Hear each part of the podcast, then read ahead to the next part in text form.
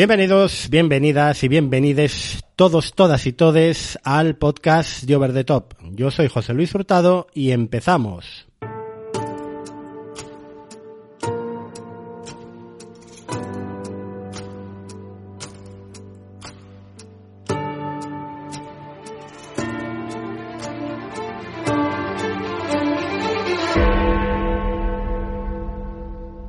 Bueno, pues este es el segundo episodio de Over the Show, los programas mensuales que hacemos analizando alguna de las series que más nos interesan y que siempre hago acompañado, bueno, pues eh, de amigos, de compañeros de, podcasting de otras épocas.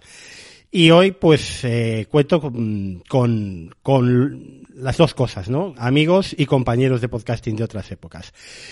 Eh, la serie que vamos a analizar es The Last of Us, que ha sido el primer fenómeno eh, televisivo global del año. The Last of Us, que ha superado en números al final a La Casa del Dragón, salían las cifras eh, durante esta semana, con unas audiencias de casi 9 millones en el lineal en Estados Unidos en el último episodio. Eh, pues yo creo que ha levantado y, ha hecho correr muchos ríos de tinta, ¿no? Quizás demasiados en algunos aspectos. Es desde luego, de momento, la serie del año, los tres meses que llevamos hasta ahora de televisión, y por eso pues eh, había que hablar de ella y había que hablar largo y tendido. Para hacerlo me acompañan eh, los que fueron mis primeros compañeros de podcasting eh, en, en, el tema de la televisión. Y es que en noviembre de 2015, con la llegada de Netflix calentita, surgió un podcast que yo produje y que dirigió y, llevó eh, las dos personas que me acompañan, que se llamaba Factoría Netflix. Factoría Netflix fue un éxito inmediato, yo creo que nos pilló a todos por sorpresa, llegó a tener ya en el segundo programa más de 5.500 descargas, que para la época era una auténtica barbaridad, y se convirtió rápidamente en la referencia. Tal es así, y ahora lo recordaremos, que nos escribía, más de la mitad de las personas que nos escribían eh, comentando el podcast, eh, nos pedían que les solucionáramos problemas o dudas que tenían con el servicio de Netflix. O sea, creían que éramos el soporte técnico de Netflix directamente. Bueno, sin más dilación, vamos a dar la bienvenida mm, a mis queridos Alberto Carlier y Pablo del Pozo.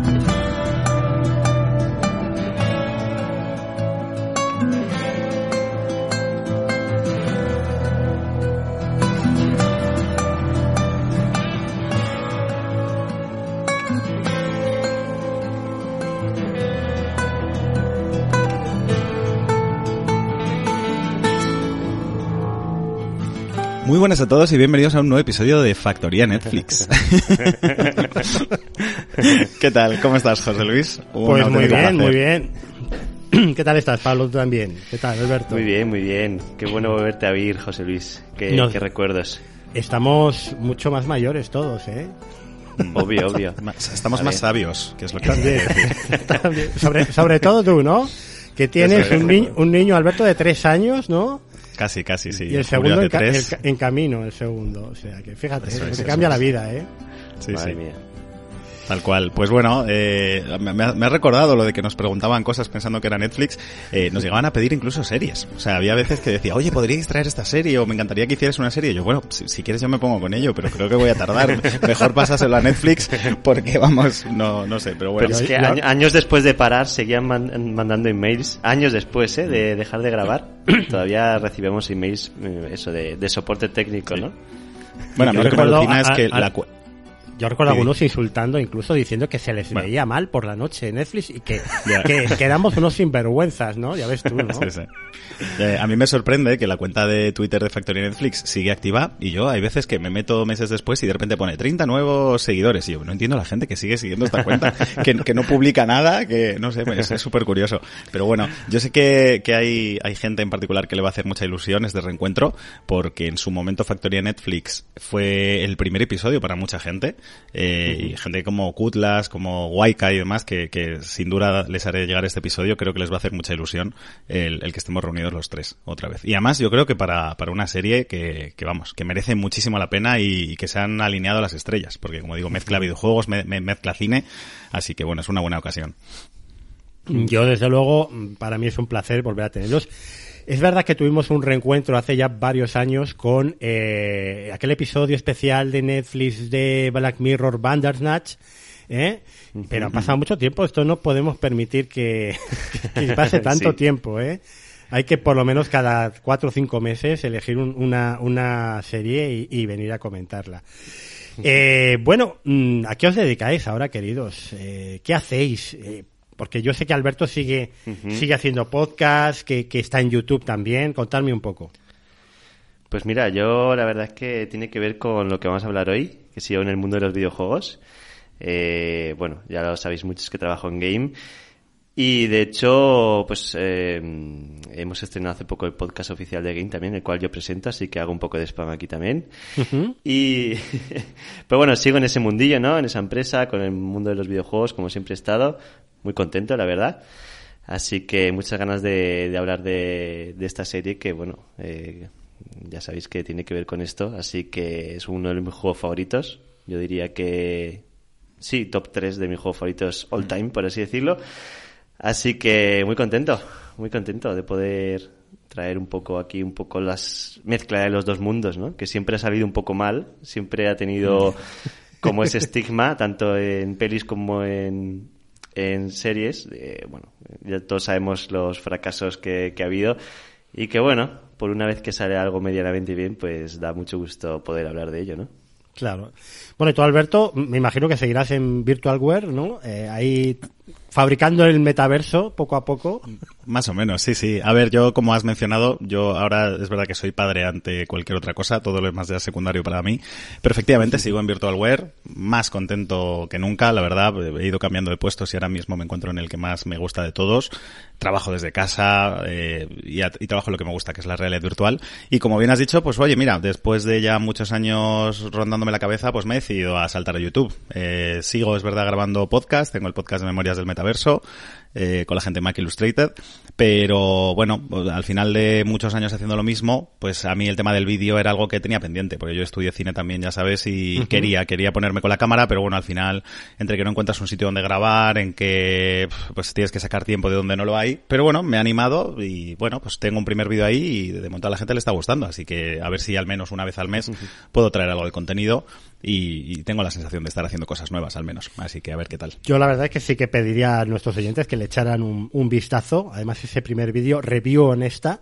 Eh, yo yo, yo eh, me venía a la cabeza, digo, es que si hay alguien que pueda hablar de, de este tema y de lo que está por venir, porque las gafas de realidad virtual de, de Apple o el casco de realidad eh, mixta, ¿no? Está a punto de llegar. Yo creo que es Alberto, ¿no? Así que eh, yo no me he suscrito todavía, pero en cuanto acabe esto voy a suscribir. Sí que vi el vídeo y me parece que es eh, un punto de referencia importante, ¿no? Para seguir todos estos temas.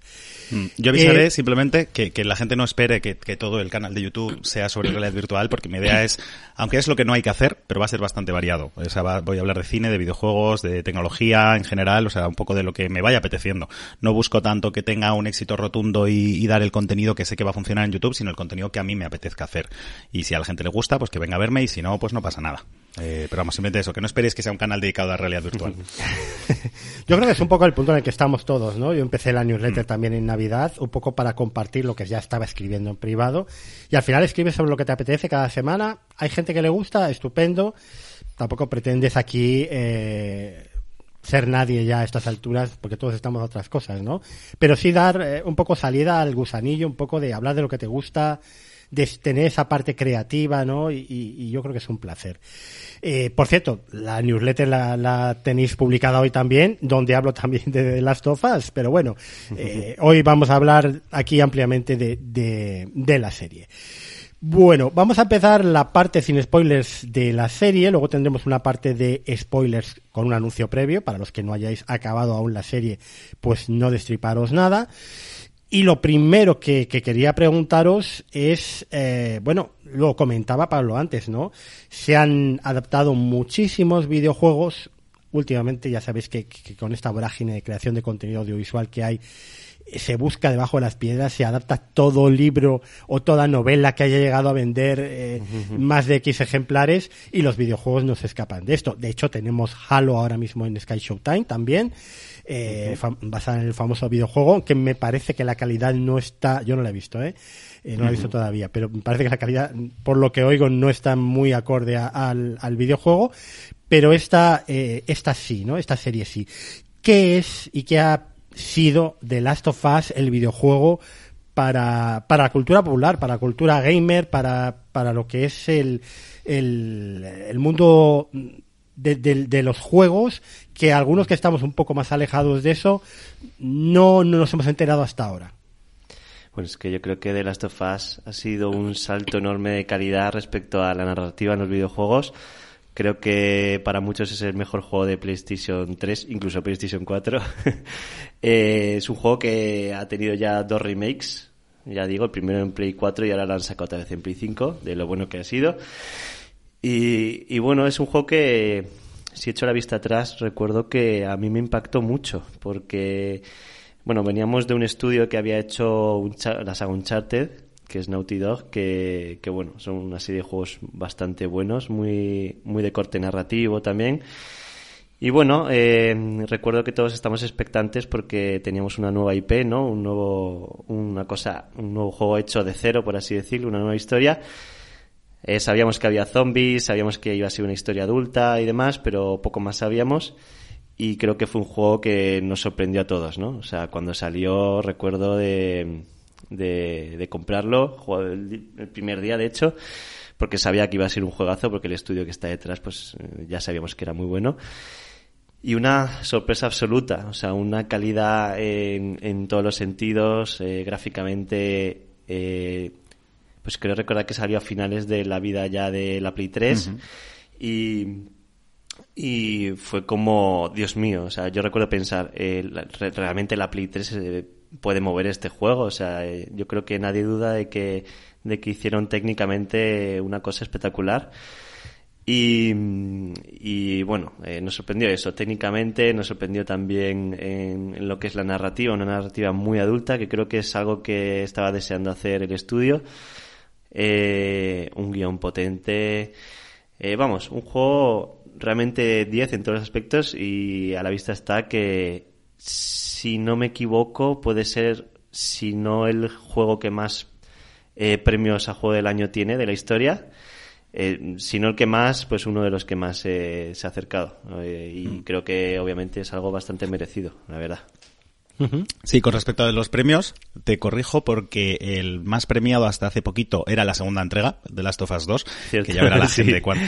Si, si, a la gente le gustó la primera temporada, que esté esperando a la segunda, porque a mí el, el segundo videojuego me gustó todavía más que el, que el primero, pero ya hablaremos que, que, también es verdad que generó muchísima división, sí. pero es verdad que fue superado hace, si no me equivoco, hace muy poquito por Elden Ring. Elden Ring creo que ahora tiene, ah, es cierto, el juego cierto, más premiado sí. de, de, la historia, pero por muy poquito, ¿eh? eh yo estoy un poco en la línea de Pablo. Sí que es verdad que voy a ser algo más duro directo con algunas cosas y es, eh, mira que a mí me gustan los videojuegos, llevo toda la vida jugando, también estudio videojuegos, o sea, me encantan. No voy a ser yo quien se meta con los videojuegos, pero creo que es verdad que una de las cosas que hizo The Last of Us fue yo creo que evidenciar que el tipo de historias y narrativas que estábamos acostumbrados a tener en videojuegos no era de la calidad de la que nos gustaría que fuesen. Es decir, eh, yo he disfrutado con muchísimas historias en videojuegos a lo largo de mi vida, pero luego es verdad que hay que reconocer que si coges esas tramas y te las llevas a una película, pues eh, rozan el nivel de película de Antena 3 por la tarde. O sea, a mí me pone una película sí. de Metal Gear Solid tal como está en la película y me la pone en la tele, igual salto de canal. Lo que pasa es que como videojuego es muy adictivo y yo tenía 11 años y las cosas se ven diferente.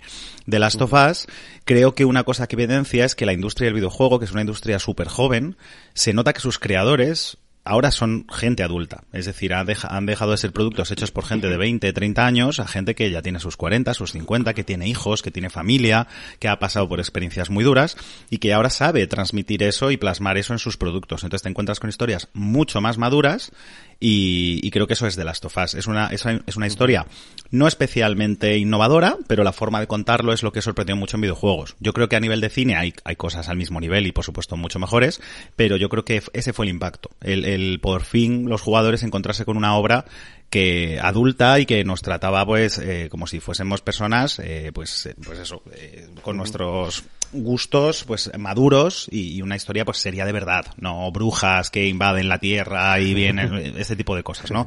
Mencionabas antes la serie Halo, pues la serie Halo al final no deja de ser eso, ¿no? Unos alienígenas que nos invaden, muchos disparos y demás. Bueno, pues esto es la historia de un padre, una hija y por decirlo de alguna forma, ¿no? Ahora lo hablaremos y creo que eso es lo potente del, del videojuego. Ya veremos con, con la segunda historia, ¿no? Pero bueno, creo que eso es lo que hace muy bien Naughty Dog y efectivamente por fin se han alineado los astros para darnos un producto que oye, eh, está a un nivel brutal, yo creo, también no solo por buena adaptación, sino a nivel cinematográfico. O sea, a mí, de hecho, la opinión que más me interesa de hoy es la tuya, José Luis, porque tú que no has jugado al videojuego. Claro, cierto. No, pero claro, yo, yo, veo eh, Estamos hablando de qué año es The Last of Us. En, 2013. 2013, o sea, hace 10 años exactamente.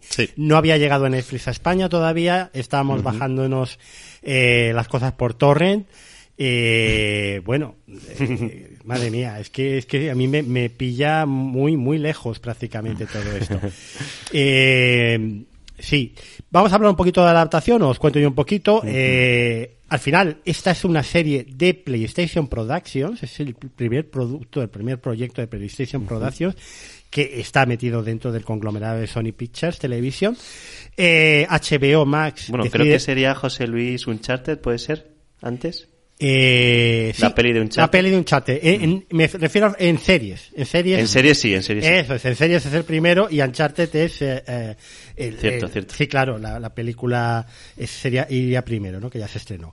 Bueno, para para al final este proyecto se lo queda HBO más porque bueno, pues Sony Pictures trabaja prácticamente con todas las plataformas. Ellos decidieron no tener plataforma propia y HBO le encomienda la adaptación que es terreno pantanoso, esto lo sabéis vosotros, es decir, un videojuego tan premiado, tan querido, tan colocado en el pedestal, lo más probable es que esta historia acabara con gente vomitando bilis en las redes sociales, que lo ha habido, pero por otras causas, por otras causas, y eh, al final, pues, pues llaman a Craig Mazin. ¿Quién es Craig Mazin? Pues Craig Mazin es un eh, guionista que ha trabajado en algunas de las secuelas de Scary Movie, ha trabajado en la segunda y la tercera secuela de eh, Resacón en Las Vegas, pero había hecho en 2019 la que fue la serie del año, que fue Chernobyl, aclamada por la crítica, por el público, una de las joyas de HBO.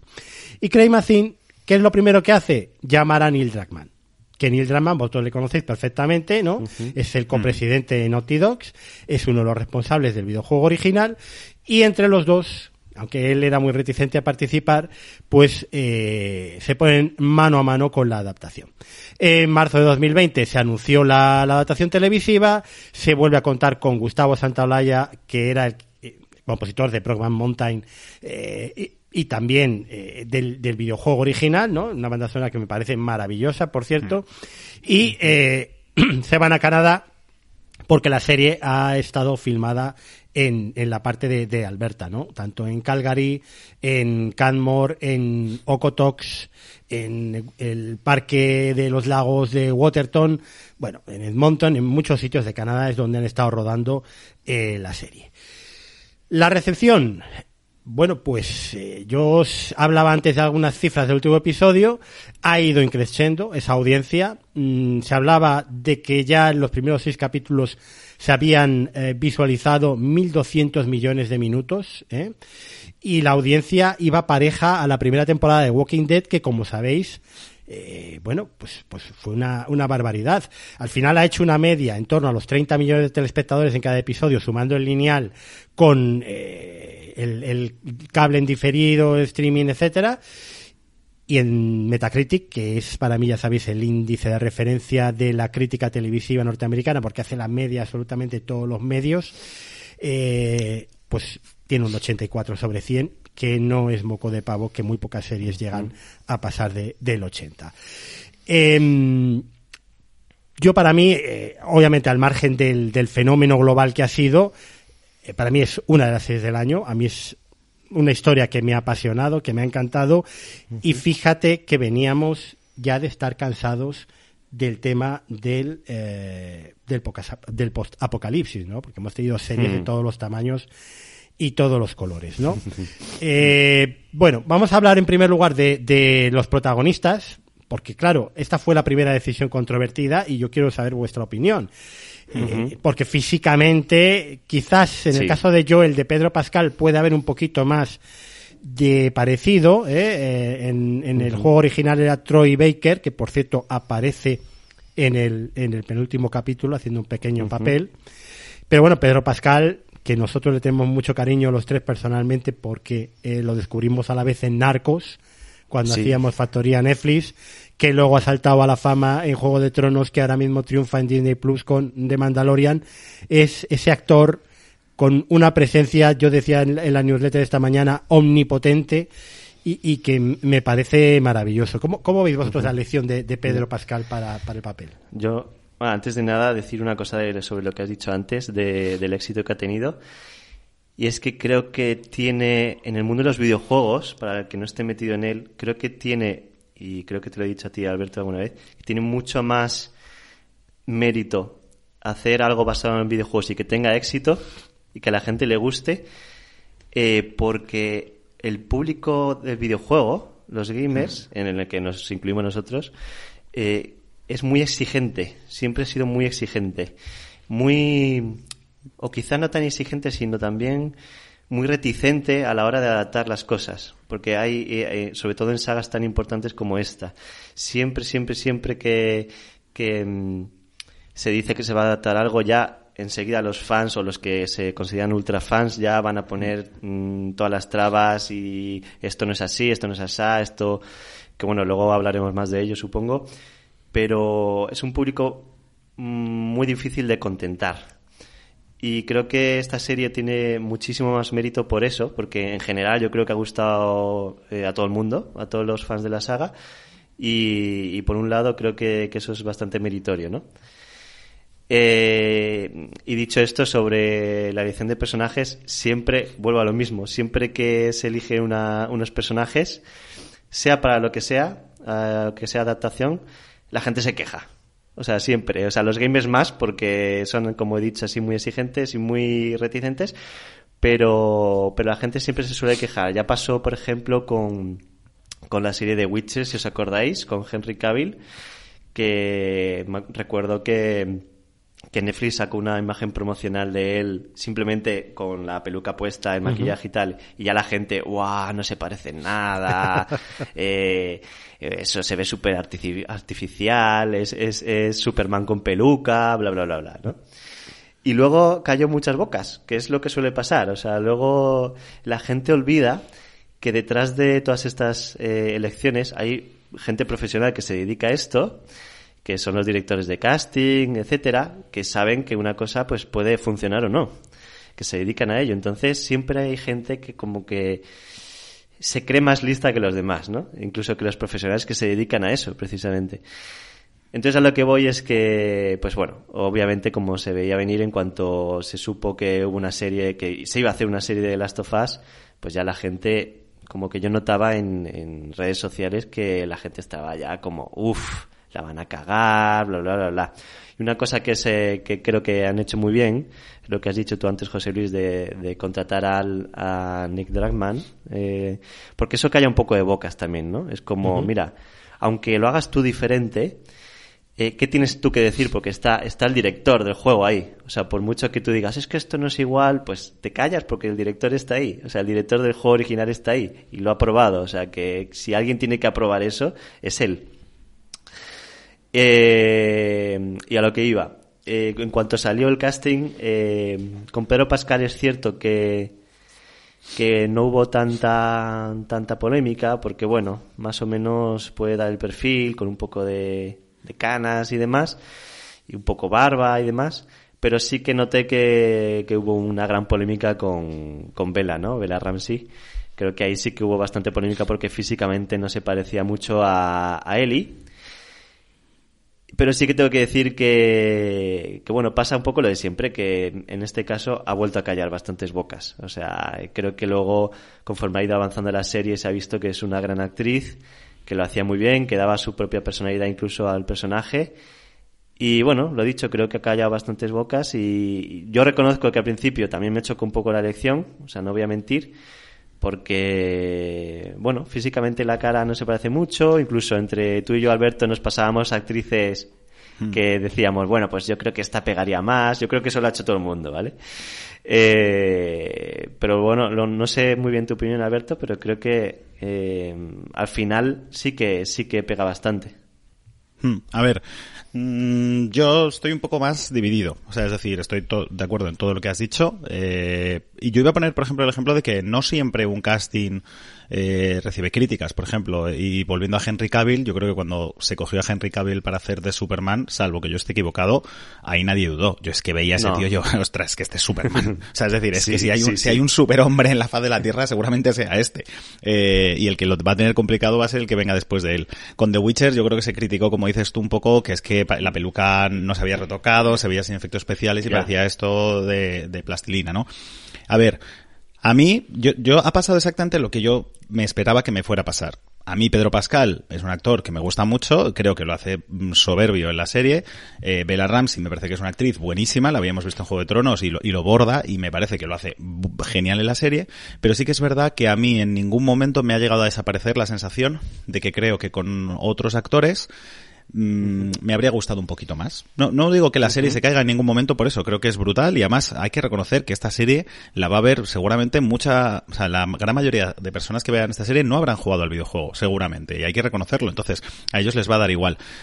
Mi elección personal para, para mm, Ellie habría sido Caitlin Dever, que es la actriz de Dopesick, eh, y la de mm, Créeme o algo así, o Believe Me, eh, que a mí me gusta mucho, que es clavada al personaje, pero no es ya por el hecho de que sea clavada, porque es decir, a mí hay veces que se escogen actores porque se parecen mucho, pero si el actor no da la talla, a mí me da igual, porque eso me mm, tira, me tira el contenido. Lo que pasa es que a mí Caitlin Dever encima me gusta como actriz. Creo, por lo que estuve investigando, que la única razón, porque con Caitlin Dever se puso en contacto Naughty Dog en su día para hacer la película de The Last of Us, lo que pasa es que luego los años fueron pasando, al final se optó por una serie. Eh, era una película que, iba a hacer Sam Raimi, me parece, además, ¿no? Entonces, la única razón por la que al final Caitlin Dever se cayó el proyecto fue por edad. Es decir, eh, Bella Ramsey se ha llevado el papel porque es la más joven, porque aunque no lo aparente, tiene 19 años. Entonces, como está prevista una segunda temporada y demás, pues bueno, pues eh, es un poco la que mejor encajaba. Entonces, que es una actriz soberbia, lo es. Que la serie lo ha hecho muy bien, lo es que no me parece a mí personalmente que el, factor eh, principal para escoger una actriz deba ser la edad. Pues yo creo que no, la verdad. A mí me habría pegado más la otra. Además, nos hemos acostumbrado toda la vida a que siempre nos intentan colar actores que se supone que, o sea, personajes que se supone que tienen 15 años y están interpretados por actores de 30 y tampoco ha pasado nunca nada. Solo hay que ver gris, ¿no? Entonces, a mí eso no me habría sacado. Y además, de hecho, Ahora yo creo que va a pasar lo contrario. Me gustaría saber cuánto tardan en sacar la segunda temporada porque desde luego Bella Ramsey ahora mismo no tiene el aspecto que tiene Ellie en la segunda temporada. o sea, ahora le pasa lo contrario. Ahora es, ahora es demasiado joven para hacer de Ellie en The Last of Us 2. Pero bueno, veremos lo, que pasa. Lo, comentaban Craig Mazzini y, Dragman el, el otro día los periodistas en un artículo de Hollywood Reporter que, bueno, primero van a esperar un poquito, obviamente, a, que pase los 20, y luego que harían trabajo de maquillaje y peluquería con, hmm. con Bella Ramsey, ¿vale? Para que aparentara ese salto temporal entre la primera y la segunda temporada. Eh, yo tengo que decir, yo soy muy fan de Bella Ramsey, eh, ya lo era desde que la vi aparecer de Liana Mormont eh, en Juego de Tronos, hmm. aquel, aquella niña con, con dos ovarios, ¿no? Podemos decir. y, y luego la he visto también en la materia oscura en la segunda temporada, lo hacía, lo hacía muy bien. Eh, en el juego original era Ashley Johnson, la actriz que interpretaba a, a Ellie, y hemos tenido un cameo que no vamos a contar mucho porque esta es la parte sin spoilers, en el último episodio de Ashley Johnson, ¿no? Además un cameo muy, muy bonito y muy importante. Eh, bueno, al final yo creo que han cumplido los dos, aunque yo creo que esto pasa siempre, ¿no? Tú tienes en la cabeza unos personajes, sobre todo son una saga de novelas, de videojuegos, eh, que te acompañan durante muchísimas horas de tu vida, y luego el proceso de adaptación a lo que es la elección final de con la que todo el mundo al final, pues luego vuelves a leer, me pasa a mí con el Señor de los Anillos, ¿no? Vuelves a leer los, el Señor de los Anillos y es imposible no poner la cara de Laia Buta Frodo ya o de Sonastina a Sansagaz. Y esto va a pasar con probablemente con el personaje de Ellie en un futuro, ¿no? Pero bueno, es un proceso de adaptación. Yo quería decir también, perdón, eh, que has comentado el cameo de Ashley Johnson, pero también hay un cameo de Troy Baker, que es el actor que hace de, Joel en, la serie, que sale un par de episodios antes y, bueno, es, es el actor más prolífico de videojuegos, por cierto. O sea, prácticamente no hay videojuego conocido en el que no él no interprete un, papel, porque tiene una voz y es un actor de videojuegos muy bueno. Luego, luego ya en físicamente no sé si destaca tanto como al nivel de videojuegos, porque como digo, el nivel de videojuegos suele ser tan bajo que a poco que haya uno bueno, destaca muchísimo, pero, pero es un gran actor y, también tenemos cameo suyo, por supuesto. estaba pensando que creo recordar, eh, ahora hablando de Eli, que creo que cuando salió la primera parte de Last of Us, eh, el, eh, Elliot Page se quejó mm. porque, o creo que incluso llegó a demandar al estudio, ¿no? Porque se pensaba que se parecía tanto a. Es, que le cambiaron la cara y todo, ¿eh? O le cambiaron la cara. sí, el primer tráiler de The Last of Us, Ellie, o sea, Ellie ya lleva tres caras diferentes. Porque tuvo la cara de, del primer tráiler, luego la segunda que, que cambiaron, para que no se pareciera tanto a Elliot Page. Y, en, y en The Last of Us 2 le volvieron a cambiar la cara un poquito más para que se pareciera ya más a Ashley Johnson. O sea, ahora se parece más que nunca a la actriz que lo interpreta, pero en la primera vez se parecía efectivamente mucho a Elliot Page. que no, recordaba esa polémica, pero mm. sí, sí, pero sí es verdad que se parecía algo, ¿eh? La verdad, en esa época. sí, sí, Bastante. Y es algo que ha pasado también, recuerdo, en el juego de Spider-Man, que le cambiaron luego en, una actualización, así de repente le cambiaron la cara un poco para parecerse más, quizá, a este, a Tom, eh, ¿cómo se llamaba? El de, Tom Holland. no, pero se, supone que lo hicieron para parecerse más al actor que le pone voz al este. Yo creo que le cambiaron la cara simplemente porque, bueno, pues porque era un chico más atractivo y para, ya está, o sea, por, un poco más. Sí. Pero vamos. Cierto. Bueno, yo os quería preguntar, eh, ¿qué diferencias habéis encontrado? Porque la serie, eh, yo por lo que he escuchado, mm, hay escenas icónicas que las ha filmado tal cual estaban en el videojuego. Eh, sin spoilers, ¿eh? porque luego ya, si queréis, podemos hablar de, aspectos concretos eh, que iremos episodio a episodio. Pero, ¿qué diferencias fundamentales habéis encontrado entre la adaptación y, el videojuego original? Es que estamos hablando de... Yo he visto muchos reels en Instagram, lo típico TikTok, que ponen a comparar escenas del juego de, forma directa con escenas de, de la serie. Y en algunos casos es literal. O sea, hablamos de yo que sé, quizá plano a plano. de, plano a plano, incluso diálogo a diálogo, eh, pues me viene a la mente, por ejemplo, una primera escena de, primer capítulo en el que simplemente están, cuando están eh, él y Joel en el piso de Joel, en la primera escena, y, tienen un diálogo en el que él está tumbado en, en el sofá y demás, y el diálogo está calcado, o sea, literalmente calcado en tiempos eh, y en todo. Luego también hay escenas, pues ahora recuerdo, por ejemplo, cuando salen ya al exterior, creo que es el capítulo 2, en el que hay un plano de Joel y Ellie y la, ciudad de fondo destruida, que también es literalmente un plano eh, sacado del videojuego. Hay otro plano más adelante, no sé si es de los últimos capítulos, en el que cuando se, bueno, se rememora el pasado de, de en el que está en unos recreativos y también incluso la iluminación y todo es igual. Quiero decir que, bueno, podría decir cientos de ellos. O sea, yo creo que es una serie eh, plagada absolutamente de momentos totalmente calcados al, al videojuego. Un poco también, quizá en homenaje al videojuego, pero también porque el videojuego tiene escenas bastante buenas. Y luego también eh, creo que hay escenas que son muy parecidas, pero que se nota que, esto lo hablaba contigo, Alberto, eh, se nota que el director, que, que Neil, eh, como que en el videojuego eh, no pudo explayarse mucho en ciertas escenas. Estoy acordándome, por ejemplo, del capítulo 3, quizá, y demás. y que esto le ha dado la oportunidad de poder un poco explayarse más y profundizar más en la historia de los personajes. Porque, claro, tú en un videojuego por mucho que sea de tipo narrativo como es este, no puedes poner tantas cinemáticas porque la gente se te tira encima. O sea, la gente, sobre todo en un videojuego que es de zombies, eh, es así. O sea, mucha gente, pese a que hay gente como yo que lo agradecemos, mm, que haya mucha narrativa y demás, pues la, cosa es que luego al hacer estudios de mercado y eso se ve que mucha gente necesita acción también. Entonces, se nota que Neil quizá querría contar más historia, pero que el videojuego no le dejó. Y entonces aquí como que noto que da rienda suelta a eso.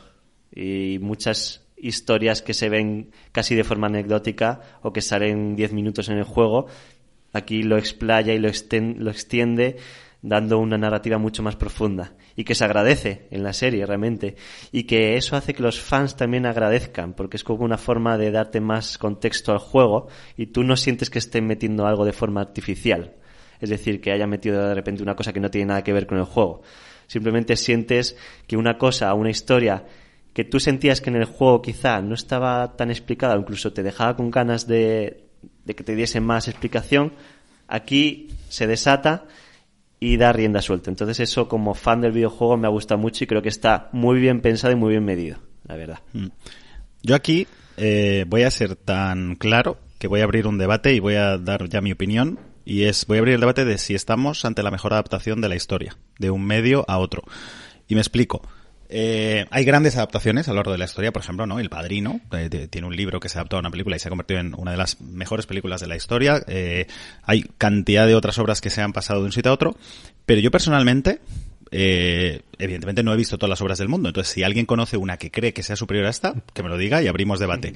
Pero no se me ocurre a mí, de verdad, una adaptación en el cual se haya conseguido respetar tanto la obra original pero llenarla de tantas cosas que no tenían la obra original sin destruir lo que ya existía, que complementen la acción, que guste a todo el mundo y que mejore tanto la obra original. Es decir, mi resumen es que creo que el 99,9% de lo que ya se veía en el videojuego aquí está tal cual, plano a plano. O sea, si te sabes los diálogos de The Last of Us, las frases importantes están palabra a palabra, las escenas, las localizaciones, las relaciones entre personajes, todo eso está. O sea, es decir, lo que a ti te gusta del videojuego está aquí, pero luego nos han dado a los que ya hemos jugado al videojuego una razón potentísima para ver la serie que es, te voy a contar un montón de cosas que en el videojuego no pude contar. El episodio 3 no existe en, en, el videojuego y para mí es el mejor episodio de la serie con diferencia. Está el personaje, pero y, eh, Eso nada, hay un par de cosas, de notas en el juego y tal, que tú intuyes esa historia. O sea, intuyes qué ha pasado y tal, pero no, no llega a profundizar en eso. Entonces es lo que tú dices. Cuando profundiza en eso en la serie, no te descuadra para nada y te da la sensación de que, ah, pues, o sea, claro, pasó esto. O sea, yo intuía que había pasado esto, pero me da mucho más contexto. Incluso te dan ganas de volver a jugar al juego. Para, para vivir eso otra vez. Estamos hablando, fijaros, de un episodio que ha sido nombrado ya directamente por gran parte de la crítica como el mejor episodio de televisión del año estamos en marzo, y uno de los mejores de la historia de la televisión. Mm. Y es de esta adaptación de videojuego a, a, serie, ¿no? Eh, yo quería comentar una cosa de lo que dice Alberto. A mí me parece que adaptar algo es súper, súper difícil, eh, que es eh, muy complicado hacerlo bien, porque si te ciñes demasiado a lo que ya hay, estás haciendo caligrafía, estás con esos cuadernillos de rubio repasando las letras que ya han escrito otros.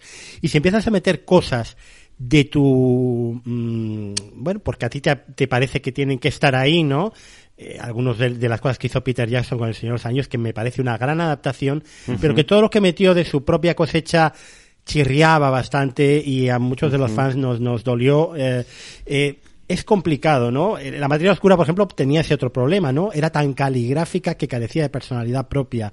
Sin embargo, mm. luego cuando en la última temporada intentan ya cortar, eh, eliminar trozos de la novela, pues, pues, pues eh, las decisiones que toman son todas equivocadas. Aquí lo que contáis, yo creo que yo sin conocer el videojuego, sí que se entiende que hay una coherencia entre todo lo nuevo y todo lo antiguo que resulta prácticamente mm. perfecta, ¿no? Yo, yo por eso, ahora que has mencionado el Señor de los Anillos, me recuerda, por ejemplo, a Harry Potter. Harry Potter, a mí te puede gustar más o menos la historia o la película, pero como adaptación es buenísima, porque tú te lees el libro y ves la peli y es que es casi calco a calco, pero no tiene casi nada nuevo. Eh, aquí es que se han arriesgado a meter una cantidad de contenido y tramas nuevas que refuerzan la historia principal que, que se podía haber derruido todo y podían haber enfadado a muchísima gente y es al contrario. Hablaremos de esto cuando se estrene la segunda temporada porque hay un montón de decisiones, que ahora viene lo gordo en The Last of Us, que se toman en la segunda temporada y hay un montón de cosas que suceden que yo tenía una, bueno, las, sigue teniendo, sigo teniendo más o menos la misma opinión, pero hay una serie de cosas que tú decías, mira, esto tenía que pasar porque esta persona hizo esto. Eh, y, y esto es así. Y, pero ahora ves las cosas y se ha vuelto todo mucho más gris. Porque te han contado tanto trasfondo de algunos personajes que dices, jo, es que no estaba de acuerdo con esta persona, pero ahora entiendo más que nunca que hiciera esto. porque viene de todo esto. O sea, han reforzado muchísimo las razones que tiene Joel para estar con Ellie, las razones que tiene Ellie para estar con Joel, las razones que tiene Ellie para no querer. O sea, bueno, una serie de cosas que ya digo que en el videojuego no, no es que seamos tontos y nos lo tenga que contar al dedillo, pero cuando te cuentan estas historias que hay detrás dices, ahora entiendo muchos más, mucho más a estos personajes y me resulta todavía más complicada eh, la toma de decisiones que de, ellos y ya me, me, resulta más difícil ponerme de un lado o de otro, ¿no? Entonces, insisto, ¿eh? Vais a flipar con la segunda temporada porque, porque va a ser una pasada todo lo que viene. El, juego ya fue polémico, ¿eh? La segunda parte. Ya solo el juego fue polémico. Luego hablaremos, hablaremos de yo aquí y por terminar con esto, sí que es verdad que no quiero quitarle mérito, porque Pablo decía mucho lo de que aquí Neil Druckmann ha podido dar rienda suelta porque tiene más tiempo y demás. A ver, yo no, le voy a quitar mérito a Neil Druckmann, pero aquí yo creo que lo que le pasa a Neil Druckmann también es que ha llegado, se ha puesto a hacer una serie, ha llegado Craig Mazin y ha dicho, mira, a ver, tú, como, como hemos mencionado antes, ¿no? En 2013 conseguiste un hito en la historia de los videojuegos porque creaste unas mejores historias que se habían hecho en videojuegos. Pero en el cine tenemos muchas otras más. Entonces, ahora vamos a ver cómo las historias que tú contaste muy bien podrían haber sido mejores. Y es que han pasado 10 años. Es que el propio Neil Druckmann también las puede contar mejor ahora, ¿no? Entonces, hay una serie de cosas que a Neil Druckmann no se le habían ocurrido, o que no, o que no se le había ocurrido contar de esa forma, o detalles que no había metido, como el de los córdiceps, el cómo están conectados unos con otros, que eso en el videojuego no es así. Bueno, pues que Craig Mazin yo creo que le ha ayudado mucho a decir, mira, vamos a coger tu historia que ya era buenísima y la vamos a hacer mejor. Porque ya, yo, ya solo en The Last of Us 2 se nota mucho lo que mejoró Neil Druckmann a la hora de contar historias. A mí la historia de The Last of Us 2 me parece mucho mejor que la primera. Eh, entonces yo creo que eso se ha notado también. Eh, yo creo que Neil Druckmann también ha dicho, bueno, ¿cómo haría The Last of Us si lo hiciese en 2023? ¿No? Pues han pasado 10 años, todos ha madurado y ahora es capaz de hacer historias mejores. Y eso es también un poco lo que ha pasado. Bueno, mucho de, mm, del rechazo un poco a ver la serie que yo me he encontrado en mi entorno era porque eh, ¿de qué va esta serie? Va de mm, zombies, posapocalipsis. No, no, lo siento, yo ya he visto demasiado de estas cosas, ¿no? Hemos tenido The Walking Dead, hemos tenido películas Guerra Mundial Z, eh, hemos tenido Resident Evil también en cine, hemos tenido en televisión Estación 11, es decir, llevamos, eh, yo hablaba, por ejemplo, en la, newsletter de hoy, eh, de eh, La Carretera, aquella película de Vigo Mortensen, hemos tenido infinidad de productos en los últimos 15 años, todos relacionados con el postapocalipsis. The Last of Us ha llegado ya cuando esto estaba súper agotado, esa temática. Eh, básicamente también porque The Walking Dead ha tenido spin-offs y sigue teniendo spin-offs, porque AMC no tiene otra cosa, ¿no? Que sacar. eh, vosotros, eh, ¿por qué creéis, o, o, o, a la gente que nos está escuchando, que no haya visto eh, The Last of Us, ¿por qué tendría que verla? Porque es una serie ambientada en un post-apocalipsis, pero diferente. Bueno, es que si hablas de, de, que está muy quemado el tema de los zombies y post-apocalipsis en, en, cine y series, ya en el tema videojuegos ya ni hablamos. O sea, es una cosa que ya cuando, cuando salió de Last of Us era como otro juego de zombies, en serio. O sea, no tenían otra temática. Pero realmente lo que le diferencia y lo que ha hecho que tenga tanto éxito es precisamente la narrativa de este, ¿no? Porque no es dar ponerse a dar tiros y, y ya está, como es el 90% de los juegos de, de zombies, ¿no? que no está mal, ¿eh? no lo critico, pero, pero es así. Y luego, eh, siempre a mí, me, a mí me ha pasado una cosa curiosa, que es que, pues, por ejemplo, mi novia no tiene, eh, no ha jugado un videojuego en su vida, ¿vale? O sea, no, no, no le gusta, no le atraen, cosa que es respetable.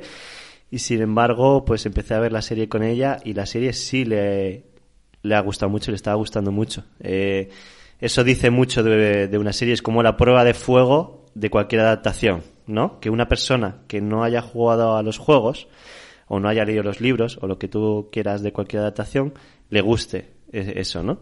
Entonces yo creo que mucha gente incluso se pondrá esta serie y no sabrá que está basada en un videojuego. Porque simplemente porque lo verá ahí en la puerta del HBO Max, se lo pondrá y ya está. Y creo que tiene la capacidad de que le puede gustar. Y creo que eso dice mucho de la serie, ¿no? De lo bien adaptada que está.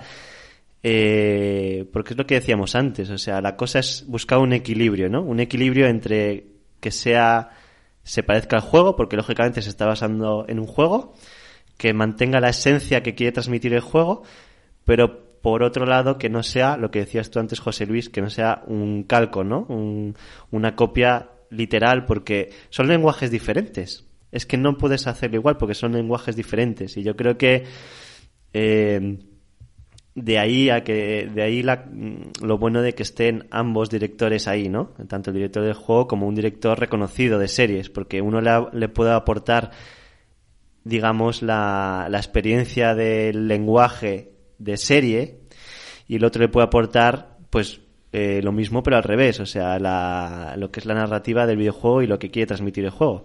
Entonces, por eso creo que han tenido muchísimo cuidado en, realizar esta serie en ese sentido, ¿no? Y a lo que voy es que, que sí, creo que el éxito se basa en que han tenido mucho cuidado en hacer que una persona que no haya jugado videojuego o que ni siquiera sepa que, que es un videojuego le pueda gustar también. Y eso se consigue eh, simplemente con narrativa. O sea, mm, centrándose muy bien en que la historia sea buena, realmente. Y luego, pues lógicamente, que esté bien recreado a nivel de. que eso supongo que ya lo hablaremos, a nivel de. también de escenarios, de ambientación y demás, que creo que, mm, que vamos, en ese sentido nadie le puede poner ninguna pega porque eh, está perfectamente hecho.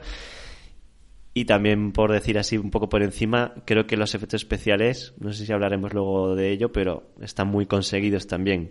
Porque el tema de lo que son los zombies, la sensación que da, los sonidos que hacen, eh, cómo están recreados y que no parezca que, que son, eh, que estén hechos tanto por ordenador, pues creo que también le ha dado más seriedad a la, a la serie, ¿no? O sea que en ese sentido creo que puede ser por eso también. Sí.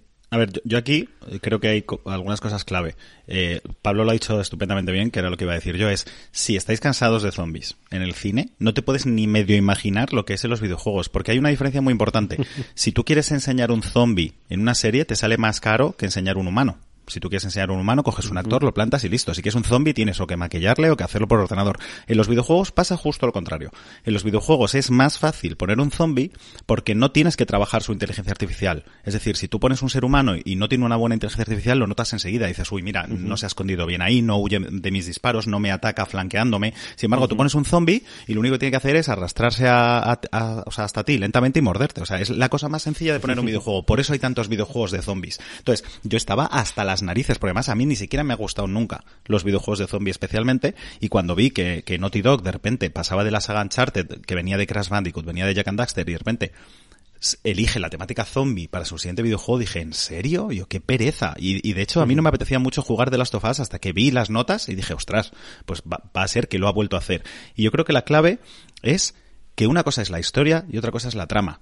Es decir, aquí la trama es un ambiente eh, post-apocalíptico eh, rodeado de zombies, pero la historia que nos quieren contar es la de un padre que pierde a su hija y encuentra un reemplazo. Y ya está. Y eso es lo importante. Y si eso es bueno, te da igual dónde suceda, te da igual que sea en el espacio, te da igual que sea en un submarino, te da igual que sea en Marte. Si eso funciona, todo lo demás funciona. Eso, eso se ve muy bien ay, perdón, en, en el capítulo 3, famoso capítulo 3, que, su, que eh, es que claro. el 90% del capítulo no podría salir ningún claro. zombie. Bueno, de hecho es que no sale ninguno, creo. Exacto, y ahí eh, quería yo llegar al, al, episodio 3, porque ha habido gente, un, una persona muy famosa en particular que se llama Ben Shafiro, que es un tío, bueno, habla de muchas cosas polémicas en internet, criticaba el episodio 3 con todo lo que comentaremos luego de toda un poco la crítica que surgió ante ese episodio, porque decía, es que lo que no puede ser es que yo vaya a un show de zombies y no haya un solo zombie. Y lo que me encuentre es con una pareja homosexual que no sé qué, no sé cuánto, y yo, es que si tú vas a The Last of Us buscando zombies, es que no sabes lo que es The Last of Us. O sea, uh -huh. lo siento, es que no sabes lo que es. Y, y hablábamos antes de cambios con respecto a la serie del videojuego, una de las mayores cosas que por supuesto ha perdido mucho la serie, bueno, perdido, se ha eliminado son encuentros con zombies, porque en el videojuego tienes que meter zombies de relleno para claro. que sea divertido jugarlo, ¿no? Todo eso aquí se ha perdido gracias a Dios. Yo ayer se lo decía a mi mujer, mi mujer al principio no quería ver la serie y al final estábamos a punto de ver el episodio eh, 9, que era el último, y le dije, ¿no te parece curioso que tú que no te apetecía ver la serie porque era de zombies, que estamos a punto de ver el último episodio y creo que ha habido tres escenas de zombies contadas. La, la de la batalla campal, la de... De hecho, la gente Tess. se ha quejado de eso, ¿eh? También. O sea, hay, hay ¿cuántos pero, minutos pero, a principios hay zombies? Creo, creo, que el primer capítulo es... Uh -huh. No, el segundo... Primero o segundo es donde más zombies hay, yo creo. No, y, y daos cuenta de una cosa, Pablo. Eh, estamos hablando de una infección fúngica, que es la que produce uh -huh. todo esto, ¿no?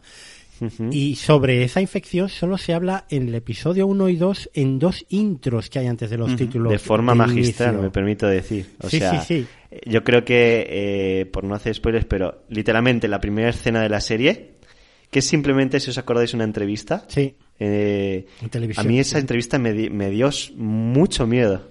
O sea, como... No sé si con una simple entrevista te, te meten el miedo en el cuerpo, ¿eh? Eso es, tiene, tiene muchísimo mérito. Y te explican también eh, muy bien cómo, cómo es este nuevo virus, ¿no? Esa es otra cosa buena que hizo The Last of Us en su día, que algo de originalidad por todo el mundo zombie, y es que al menos intentó darle una justificación basada en algo científico real. Es decir, no sé si habéis visto los vídeos de National Geographic hablando sobre los cordyceps con las hormigas y demás, pues que dan auténtico terror.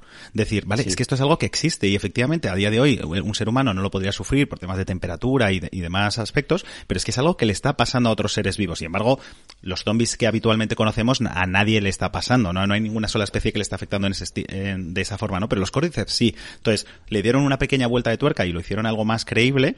Y luego que yo creo que es eso, que por cómo se comportan los cordyceps y cómo lo han potenciado en esta serie con el tema de cómo están conectados unos entre sí, creo que mm. refuerza mucho eso y hace más interesante una temática que hasta ahora, pues bueno, pues ya parecía que habíamos visto todo. Y creo que influye, obviamente, también el hecho de haber pasado por todo el tema del coronavirus y tal y haberlo mm. vivido, porque eso quizá te haga pensar que algo que hace unos años pensábamos que era totalmente imposible e irreal, te hace pensar que, oye, que ya nada es tan imposible, sobre todo en tema de, de virus. Y además te explican la posibilidad de una forma muy creíble, que es como, oye, es que el planeta se está calentando, el cambio climático y, esto puede saltar, hacer saltar estos hongos ¿no? A, los humanos, que es algo que es improbable, pero que puede ocurrir. Entonces te lo explican de una forma muy sencilla al principio, pero realmente tú le ves, lo ves tan real que, ya te empieza a meter el, el, miedo en el cuerpo, ¿no? Porque además recordamos que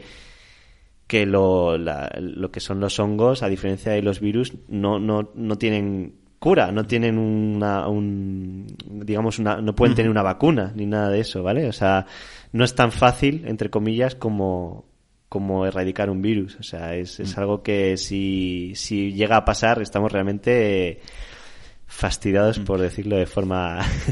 sí, sí que es verdad.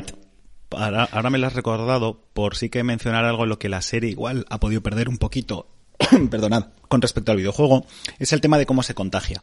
Porque es verdad que se decidió eliminar el tema de las esporas, eh, que estuviesen por el aire, porque en el videojuego la gente se, eh, se contagia a través del aire por esporas.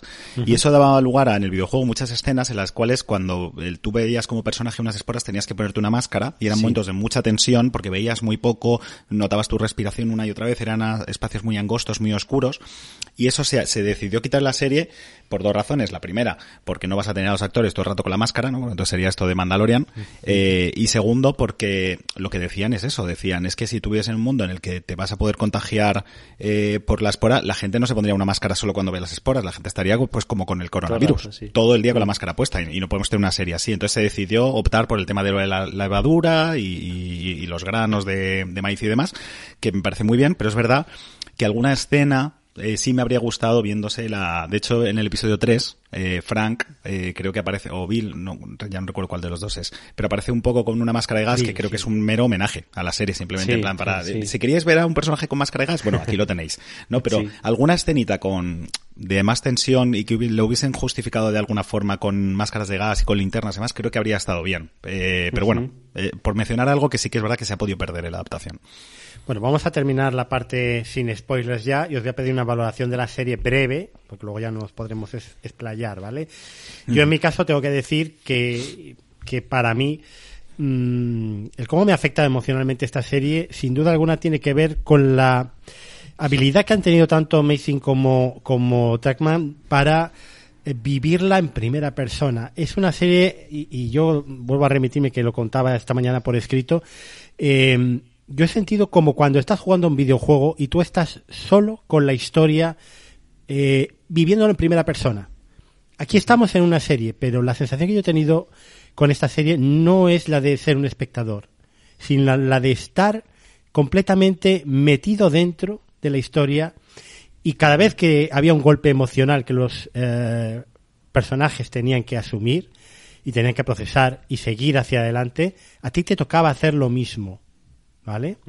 Eh, eso, esa sensación, yo no soy jugador de videojuegos, pero sí he jugado a algunos videojuegos, la he tenido cuando he jugado a, videojuegos estos de, historias en primera persona, donde tú tomas las decisiones y donde luego apechugas con las consecuencias y no estás fuera de la historia observándola como mero espectador. Eso creo que es un logro, ¿no? Eh, mantener esa sensación de, de, videojuego en la, en la serie. Creo que es uno de sus mayores Efectivamente. Eh, virtudes es transmitir eso, ¿no? Eh, esa sensación de que tú lo estás viviendo. Luego, sí me dio la sensación, sobre todo al principio, aunque luego se, se conecta más y en el juego pasa igual, de que eh, son muy diferenciados los capítulos y como que hay... Eh, están muy separadas las historias, pero luego insisto en que se van juntando y cada, y cada historia, cada capítulo tiene su, su porqué, ¿no? Y, y todo, aunque parezca al principio que no, pero todo luego tiene un sentido, ¿no?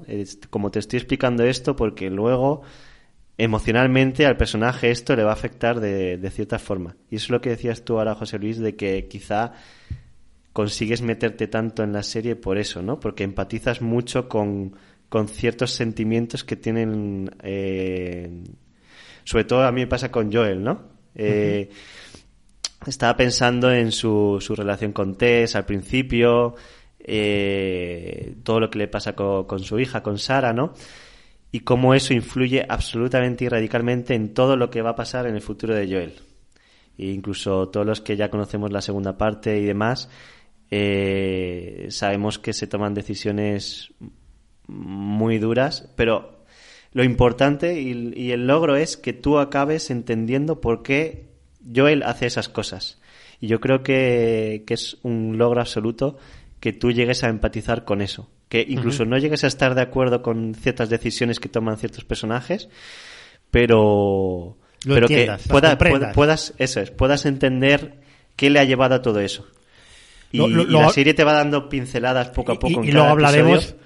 Ha- hablaremos Mm. luego por qué esas eh, relaciones, reacciones tan violentas, ¿no? Ante determinadas Claro. cosas que han aparecido en la serie, que es precisamente por eso.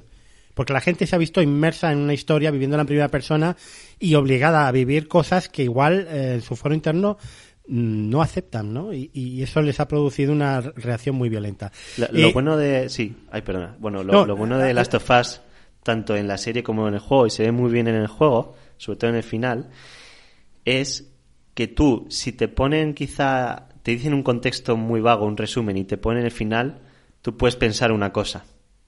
Pero si luego te ponen, te juegas todo el juego o te ves toda la serie, puedes pensar otra. O por lo menos puedes decir, vale, ahora entiendo esta decisión que ha tomado este personaje. ¿Sabes?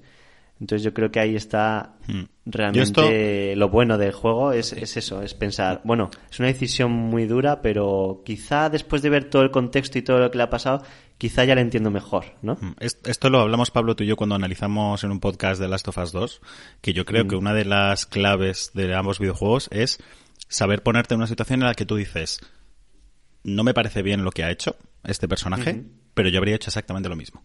Es decir, Sí. entiendo lo bueno y lo malo que le va a pasar por haber hecho esto, pero es que es verdad que yo habría hecho lo mismo. Es decir, habría actuado mal a sabiendas, pero no habría hecho otra cosa. Eso, eso creo que es una de las mayores virtudes. A mí, por resumir eh, lo que ha dicho José Luis, la serie me ha parecido todo lo que esperaba y más. Es decir, yo, lo que comentaba Pablo, aquí cuando se anunció que se iba a hacer una serie de Last of Us, yo se lo pasé a mucha gente y algunos familiares me decían, no hombre, no, pero si solo pueden empeorarlo, porque es verdad que claro, hay, hay determinados videojuegos como estos que son tan narrativos que en el fondo es como una película interactiva. Entonces dices, si ya tienes la película y además es interactiva, ¿por qué me lo vas a hacer ahora solo película? ¿No? Entonces yo decía, a ver hijo, tened fe, yo que es HBO, que está Craig el de Chernobyl detrás, es decir, yo creo que va a salir algo bueno seguro. Y si es malo, pues lo obvias y ya está, que es lo bueno que tienen las cosas. No, no te va a destrozar nunca el producto original, que esto es lo que yo nunca entenderé, que la gente parece que si le hacen una mala adaptación o una secuela le están estropeando la original. No, hombre, no, Matrix 1 sigue siendo Matrix 1. Da igual la 2 y la 3. Entonces, que te hayan gustado más o menos, pues, o la, y la 4. Eh, pero Matrix 1 sigue, sí, siempre estará ahí. Entonces, a mí me parece que es mejor de lo que esperaba porque yo me esperaba una gran adaptación. Es decir, me pens pensaba que todo lo que iba a salir en el videojuego iba a estar calcado tal cual. Y eso lo he tenido. Uh -huh. Lo que no me esperaba es que todo lo demás que me iban a contar iba a ser tan bueno. Porque yo lo dije, yo dije, un momentito, si el videojuego dura unas 15 horas eh, y esta serie son nueve episodios y tanto no sé qué, o sea, pero claro, en el videojuego la mitad de lo que haces es jugar y matar zombies y aquí eso sé que no va a estar, uh -huh. ¿Qué me van a contar para rellenar nueve, casi diez horas de contenido? Yo, claro. algo se van a tener que inventar y efectivamente, se han inventado mucho, pero lo han hecho con un estilo, con un gusto y reforzando y potenciando tanto lo bueno que ya tenía el videojuego, que para mí es, es brutal. No diría que es perfecta, porque como sé lo que viene, creo que la siguiente va a ser mejor. creo que la siguiente va a ser mucho más Y interesante. muy polémica también. Eso sí, sé que ya hay mucha está gente viendo, a la ya está que- viendo polémica con el final. Sí, sí. ya, ya está No, viendo. no, Creo pero- que sí. O sea, Creo la que, segunda- eh, eh, en el 2, en la- el segundo videojuego y la segunda temporada, eh, creo que juega mucho más con algo que ya jugaba el primer juego y la serie, que es el concepto de quién es el bueno y quién es el malo. Sí. Y, y, y, y cómo cambia tu visión res- respecto a quién es el bueno y quién es el malo dependiendo de, de qué punto de vista estés viviendo, ¿no? Y creo que el juego es, en el fondo es eso, todo el rato. O sea, es, es, es intercalar Eso a cada momento. Lo comentamos también en su día, que a mí hay una frase que me encanta, que es que un villano solo es un héroe cuya historia no se ha contado. Entonces, esto es lo de siempre. O sea, hay grises en la vida y todos ten- tienen una justificación y todas pueden ser válidas. Entonces, si te cuentan la historia desde un punto de vista, te vas a pensar que ese es el bueno. Y bueno, eh, ya entraremos luego en territorio spoilers, pero para mí una de las grandezas de The Last of Us es lo que diré luego sobre esto. Pero bueno, en general, para mí es una maravilla de serie. Tenía ganas de saber si me estaba gustando tanto porque he jugado al videojuego, por eso quería conocer la opinión de alguien que no hubiese jugado al videojuego para ver si realmente la serie como producto cinematográfico es tan bueno. Yo creo que hemos llegado a la conclusión de que sí, pero me reservo pues mis puntitos extras porque para mí lo que viene es todavía mejor. Pero es verdad que sé perfectamente que no le va a gustar a tanta gente como la primera. Porque es, es más divisoria. Y entonces te- puedes entrar o no entrar. Si entras te va a gustar más, si no entras te vas a enfadar un montón. Y es muy arriesgado, además, porque ellos, eh, a mí una cosa que me gusta mucho de- del segundo juego es que no se contentaron, que podrían haberlo hecho perfectamente, con seguir una narrativa parecida al primero y los mismos personajes y ya está, que se hubiese sido lo fácil, sino que dijeron, oye, no, vamos a hacer algo completamente diferente porque el apocalipsis es eso, ¿no? O sea, el apocalipsis es, es precisamente que cuando tú piensas que algo eh, está, eh, mm, digamos, asentado en tu vida o lo que sea, se, se va por el traste, ¿no? De repente. Entonces, creo que fueron muy, muy arriesgados en eso y muy violentos y para mí me, a, a mí me gustó, incluso más que la primera parte, por eso tengo muchas ganas de ver la, la segunda temporada porque eso, porque creo que fueron muy, muy valientes y se arriesgaron con todo y le salió bien. O sea que tengo muchas ganas de verlo, la verdad. Bueno, pues llegamos a la hora de programa, eh, que normalmente esto suele durar 40 minutos, o sea que Ya avisé yo. yo, yo aviso y vamos a pasar ya directamente a la parte de, de spoilers.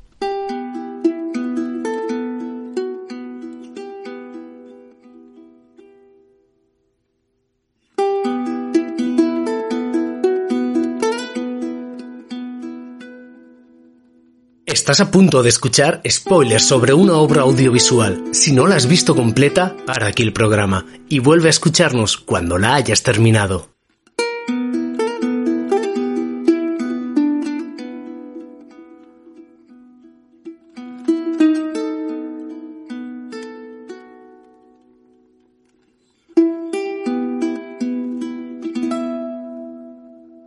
Bueno, pues ya ahora podéis, eh, yo creo que explayaros completamente, eh, hablar de precisamente esos eh, villanos mm, de los que sí se cuenta su historia, que es una de las grandes virtudes de esta serie, que cuando llega el momento y te encuentras con un rival, te encuentras con una persona con la que vas a tener una interacción negativa, la serie se para y te y, y deja a ese personaje que hable y que cuente por qué va a comportarse de esta manera, qué es lo que le ha llevado hasta ese punto. Y podéis ya deteneros en aquellos aspectos que más os han gustado, ¿no? Eh, podéis hablar de chasqueadores hinchados, de lo bien que están recreados ¿eh? respecto al juego. Podemos hablar de cómo uno de los temas de la serie es el reflejo de la violencia y las consecuencias que tienen los personajes, cómo les va cambiando, y yo añadiría cómo le va cambiando al espectador, porque esta es una de las claves que vosotros habéis dicho. Podéis hablar de la segunda parte, pero también sin spoilers, claro. sí. Y entonces, eh, claro, ocurre una cosa, es que si tú estás tan metido en la historia como consiguen eh, que estés metido con esta serie, te plantean dilemas morales muy complicados y, y que, como apuntaba muy bien Pablo, no a todo el mundo le puede apetecer tener que resolver, ¿no? Porque eh, en el fondo esto es el final de la serie. Es que el héroe tiene un comportamiento completamente egoísta en el cual elige sus emociones antes Sí. que el bien común. Y no estamos acostumbrados a ver esto en televisión y a entenderlo, aunque no lo compartas. Entonces, esta es la riqueza de la serie, colocar al espectador en ese punto. Eh, luego, claro, la relación de Joel y Ellie tiene una evolución, tiene también una connotación. Yo me encantó cuando al final él por fin compara a Ellie con su hija. Pues en esto eres mejor, en esto te faltó decir no eres tan guapa como mi hija. Eso. Pero bueno, al final dice, os llevaríais bien, habríais sido amigas, ¿no? Y se ve de forma transparente todo el proceso. Esto solo lo pueden hacer dos excelentes escritores, como son Craig Mazin y, y, y ¿no? Entonces, eh, contar, eh, ahora podéis explayaros y luego haremos un repaso episodio a episodio también. Pasa algo con el juego y es que eh, durante todo el juego a mí me pasaba de estar pensando, y creo que con la serie también a la gente que no jugado al juego, estaba pensando, ¿cómo va a terminar esto? O sea, eh, es una sensación que siempre tuve y siempre he tenido siempre que rejugar el juego, que es como, ¿cómo, cómo va a terminar esto? O sea, no puede terminar bien, eh, de ningún caso, ¿sabes? Eh, creo que el juego y la serie, eh, obviamente, si tuviésemos que decir y resumir en, en una trama, sería lógicamente, o para mí lo más interesante es eh, la evolución de Joel, ¿no? Del protagonista y de cómo eh, compara en todo momento eh, a, a Sara con, con Ellie, ¿no? Y cómo no llega a ningún momento en superar esa pérdida y, y por eso toma esas decisiones, ¿no? Está bien que, que eh, el final, yo recuerdo la primera vez que, que jugué el juego, me dejó, o sea, delante de la pantalla viendo los créditos como que acaba de pasar. O sea, fue como a nivel narrativo como el culmen de algo que, de- vamos, en general de, de mi experiencia con los videojuegos, ¿no? Eh, terminaba con, con recuerdo con, con la pregunta, ¿no? De, de él y a Joel diciendo, oye, ¿de verdad no me has mentido? Y yo decía, no, no, no, no te he mentido. Entonces ahí terminaba, ¿no? Y era como, wow. O sea, ¿cómo, cómo puede ocurrir esto, no? O sea, increíble. No sé tú, Alberto, pero yo, a- Sí, a, ver. es- esa escena final me dejó totalmente roto. Sí, yo lo que me ha costado contenerme antes, pero no lo hacía por spoilers, es que para mí una de las grandezas de The Last of Us es que tú interpretas al malo. Es decir, nos guste o no, Joel es el malo de esta historia. Porque como, como, y me encanta que, que eso, que, que José Luis lo, lo- vamos, que lo haya visto tan claro, que lo ha dicho. Dice, al final es una persona egoísta que al final toma una decisión única y exclusivamente pensando en él. Porque no es ni lo que quería Ellie, y eso lo veremos más allá en, en la segunda entrega. Sí, bueno, se intuye, ¿eh? Y lo Ni- dice además claro, el sí, personaje sí. de Marlene. Marlene lo Sí, dice claramente. Eso es. Y, y- y le dice, lo sabes, sabes que ella escogería esto. Es decir- no es ni lo que querría y también es verdad que, y eso es lo bueno de la serie y de la historia, que tiene grises y es hasta qué punto una niña de 15 años puede tomar una decisión así a conciencia, ¿no? Pero bueno, eh, y, y por supuesto no es lo que conviene a la humanidad, ¿no? Lo que pasa es que él, bueno, está dolido, lleva años perdiendo a todo ser querido, que creo que en esta serie se refuerza todavía mejor la cantidad de pérdidas por las que ha pasado Joel, y ya llega un momento en el que dice, no, no puedo, o sea, eh, o sea, y además aquí, yo creo que en el juego esto no se contaba. Lo de que él se había intentado suicidar, yo creo que eso en el juego no existía, si no me no, equivoco. no Él, hace tanto que no lo jugué, recuerdo.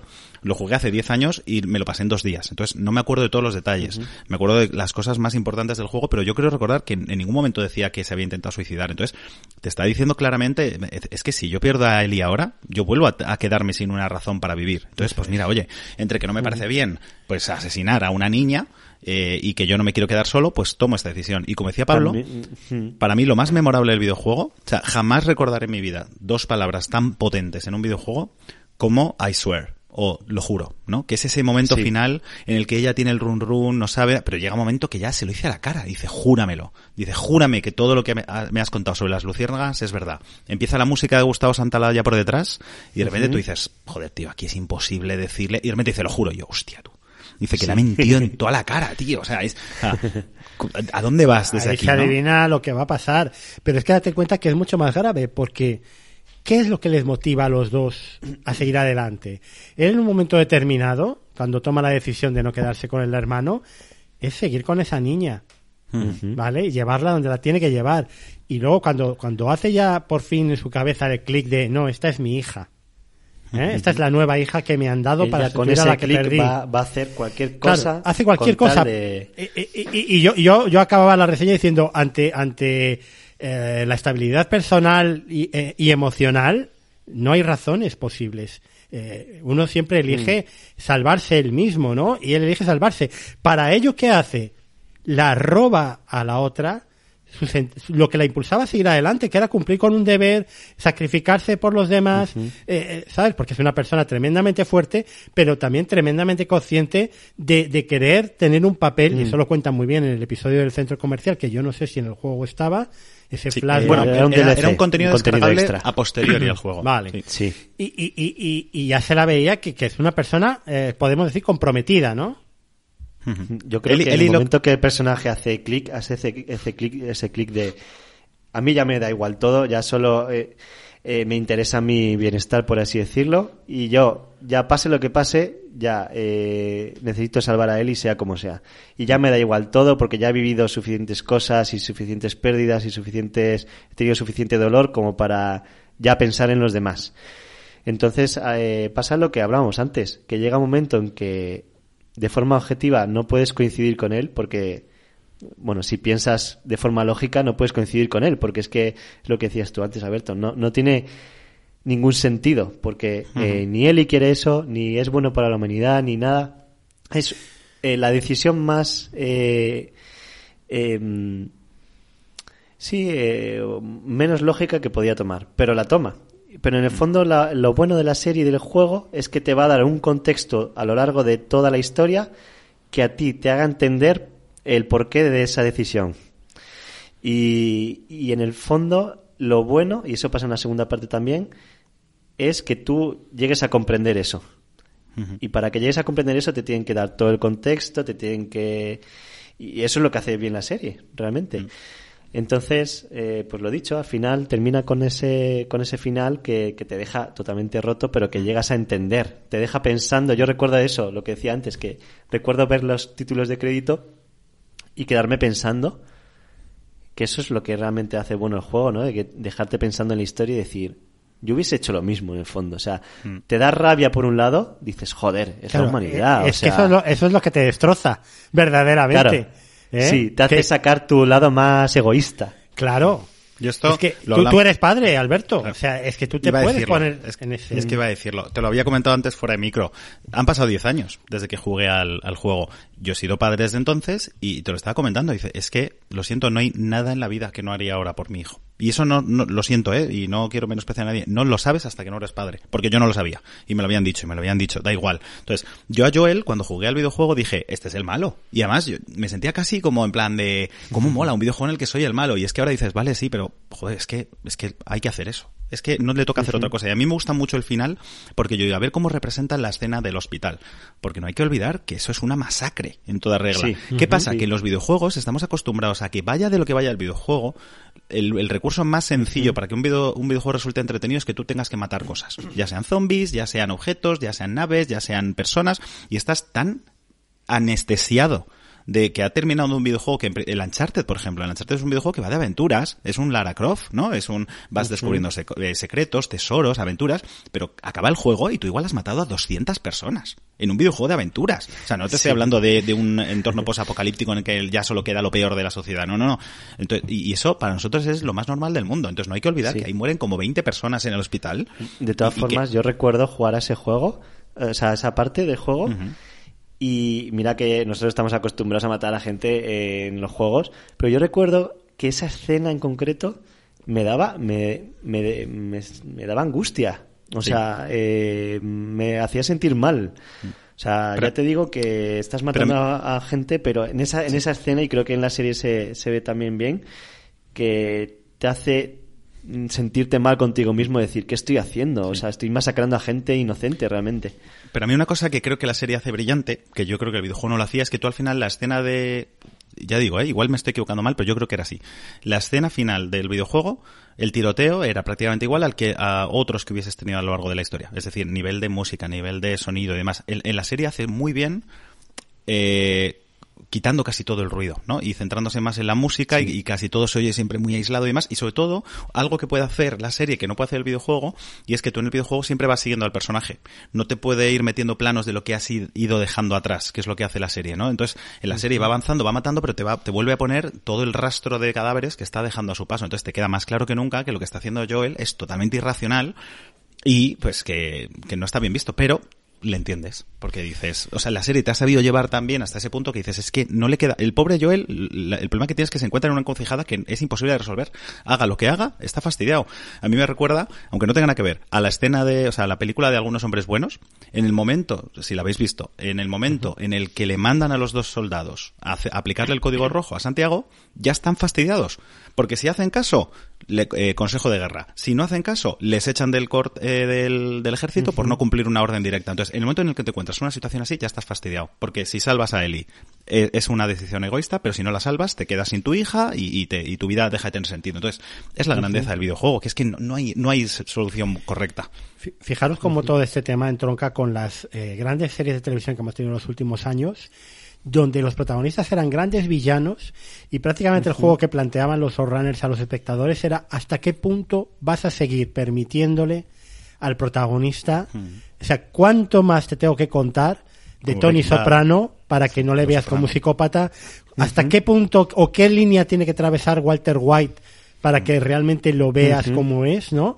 Y aquí eh, realmente te lo ponen al final de la primera temporada, ¿no? Te lo ponen muy claramente. Y, y en el mm. fondo lo comprendes, pero es que el, el, tema es, es, que la decisión también la estás tomando tú, a la vez que el personaje, ¿no? Yo creo que las, y eso se ha visto muy bien en, tanto en series como en pelis como en los videojuegos, que las grandes historias, curiosamente, suelen tener a villanos que siempre están a la altura del protagonista, ¿no? O por lo menos a villanos a los cuales tú entiendes realmente su motivación y que incluso te hace pensar si tú actuarías como villano o no. Estoy acordando, bueno, hay mil ejemplos, como has dicho tú, José Luis, de Walter White, también empatizas mucho con él, por lo menos durante una parte de la serie. Estoy pensando también en Thanos, por ejemplo, de, del universo Marvel, que realmente dices, joder, Vale que es un poco eh, heavy, ¿no? Eh, una solución muy heavy, pero en, el fondo tiene razón.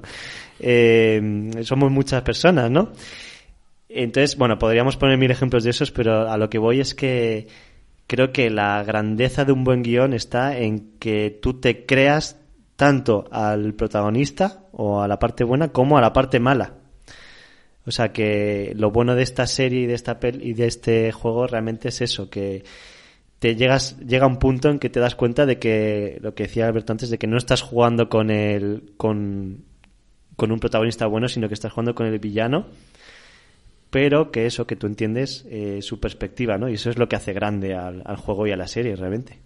Y en la segunda parte se ve más aún eso. Mm. Pero, pero bueno. Yo, yo creo que, fíjate, ya te dejaban una pequeña pista, porque eh, a mitad de la serie, cuando Pedro Pascal recibe la, cuando Joel recibe la puñalada, tu punto de vista es unos, unos sinvergüenzas, unos saqueadores que aparecían por allí y le han pegado la puñalada.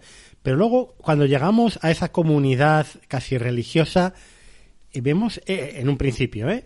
El efecto que ha producido eso, que al final eran personas que tenían su, su nombre, su apellido, sus eh, familiares, su mujer, su hija, y que simplemente estaban allí pues para conseguir alimento para la comunidad, ¿no? Siempre recuerdo, eh, perdona, eh, es, es un tono de broma, pero es cierto, es lo que acabas de decir. En Austin Powers, eh, cuando hay una escena en el que, en el que muere una persona atropellada por un, por, por un, ¿cómo se llama? Un, bueno, un tractor, ¿no? Y, y, y, luego como que hace un flashback y salen sus amigos, sus familiares, tal, y dices, y, te da a entender como, ah, era un secundario y a todo el mundo le da igual, pero es como, oh, no, a Billy le ha atropellado un camión, no sé qué. Entonces un poco eso, ¿no? O sea, eh, tú puedes ver a un montón de gente en series, pelis, videojuegos muriéndose que te dan igual, pero en cuanto te dan un mínimo contexto de esa persona ya te ya empatizas, ¿no? Y ya, ya te da... Es que ahí lo que te estaban marcando es eh, el protagonista, el héroe de la función, para otras personas es el asesino, claro, el villano. Eso es. Eso es. Que vemos las cosas solo desde nuestro prisma, mm. pero realmente nuestro prisma tiene un reverso, ¿no? Entonces esto es muy curioso. Yo me gustaría preguntaros por vuestro episodio favorito. Voy a enumerarlos así un poco brevemente. El, primero era una mera presentación, ¿no? El segundo era eh, el del Museo de Boston, ¿no? Con el final de Tess, que por cierto, qué bien estaba Anna Torf ¿eh? en estos dos primeros episodios. Eh, yo la, hemos visto en Fringe, en, Manhunters, es una actriz eh, maravillosa. Luego, obviamente, que, que es, voy a tener que preguntar por el segundo episodio favorito, porque yo creo que el primero, obviamente, es el de el de interpretado por Murray Bartlett, que la habíamos visto en la primera temporada de Wild Lotus haciendo del conserje del, del resort, y de Nico Ferman, que, que yo lo recuerdo de Parks and Recreation. Luego tenemos la, la llegada a Kansas con esa eh, Melanie Linsky, que, que fue muy criticada por, por eh, bueno, porque no era eh, esa líder, esa, esa Lara Croft o esa especie de, de, de mujer eh, respondiendo a unos cánones no determinados. Eh, toda la historia del final de Kansas, el, el primer, yo creo, gran golpe eh, en la tripa, que es el final en el motel, ¿no? De esos dos personajes que acompañan a, a Joel y a Ellie. Luego tendríamos el de la comuna de, de Tommy, el hermano de Joel, ¿no? Eh, y la puñalada. El, el, episodio Botella, que sería el séptimo mm, con Ellie y Riley en el centro comercial. Y el, el un más terrorífico, el penúltimo, con ese Scott Shepard, que yo le recuerdo haberle visto en El Puente de los Espías y en la última película que se hizo de Jason Bourne, haciendo de predicador, pero en realidad eh, un monstruo, ¿no? Estas personas que tienen un código moral, pero cuando cae la civilización, cuando cae la sociedad que les obliga a tenerlo, muestran su verdadera cara. Y luego ese episodio final. Eh, bueno, podéis comentar también todos los episodios que queráis, ¿no? O ir en orden o como os apetezca. A ver, yo voy a evitar elegir uno preferido porque, voy a ser sincero, no la he terminado todavía la serie, me quedan unos capítulos, porque me pasa lo típico que pasa a mucha gente, que es que si ves un capítulo sin tu novia te asesina, así que eh, no puedo, no puedo, no puedo seguir viéndola sin ella. Pero obviamente, ya que creo que Alberto y yo coincidimos, sí que puedo nombrar el episodio 3, que creo mm. que coincidimos en que es mm, un episodio por encima de la media, ¿no? Que realmente es curioso porque no tiene ni zombies, ni, ni tanto componente posapocalíptico, ni tanta acción, ni nada, pero creo que estamos de acuerdo en que es el más emotivo y que hace lo que decíamos antes de que es ampliar una historia que en el juego no se ve pero que no, no, no se llega a, desarrollar muy bien. Eh, y que y que bueno me, me, me pareció bestial. O sea eh, también obviamente quiero nombrar algo que creo que ya he discutido contigo mucho Alberto que es el review bombing no que creo que es bueno que lo mencionemos y es que, bueno, cualquiera que vaya a IMDB, pues va a ver que este episodio eh, tiene una nota por debajo de del resto, pues básicamente porque mucha gente votó votó en contra, ¿no? Votó con notas muy muy negativas, pues por lo que todos sabemos ya, ¿no? Porque no, no entienden que eh, bueno, o piensan que eso está metido con cazador o llámese como quiera, pero la cuestión es que en el juego estaba ya eso, o sea que no es algo nuevo y, y lo di, y bueno, y pueden pensar que a lo mejor no, no pega mucho con el con una serie de zombies, ¿no? Eh, pero bueno, insisto en que si piensas eso es que o no has jugado al juego o no sabes muy bien de, de qué va o, no sabes qué te quieren contar, porque también incluso esa historia da mucho contexto a, a toda la relación que tiene Joel con la pérdida, ¿no? Eh, en ese capítulo pues se ve muy bien la pérdida de sus, de sus dos amigos y de incluso de Tess, ¿no? Entonces creo que es bastante relevante también, aunque no se haga Joel apenas, es muy relevante toda esa historia con Joel también, ¿no? Total, que a lo que voy es que mmm, recuerdo ver este episodio con mi novia y no decir ni una palabra los dos en todo, o sea, estar totalmente callados, aguantándonos la lágrima, ¿no? Y, y bueno, es una mezcla de todo, ¿no? La historia, lo bien narrada que está, cómo va poco a poco saboreando cada momento, ¿no? Cada detalle, la música incluso, eh, todo, todo. O sea, creo que es un episodio que es cierto que, que mm, no es que desentone, es que mm, quizá tiene otro, otro estilo, ¿no?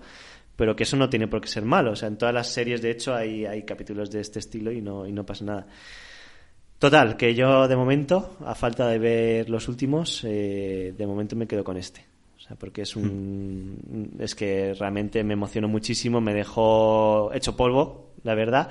Y creo que toca además temas muy sensibles, como es el, el suicidio, la, cómo, cómo se puede afrontar uno la vejez también, eh, las relaciones, un poco de todo, ¿no? Entonces, a mí me gustó mucho y yo creo que a mucha gente también.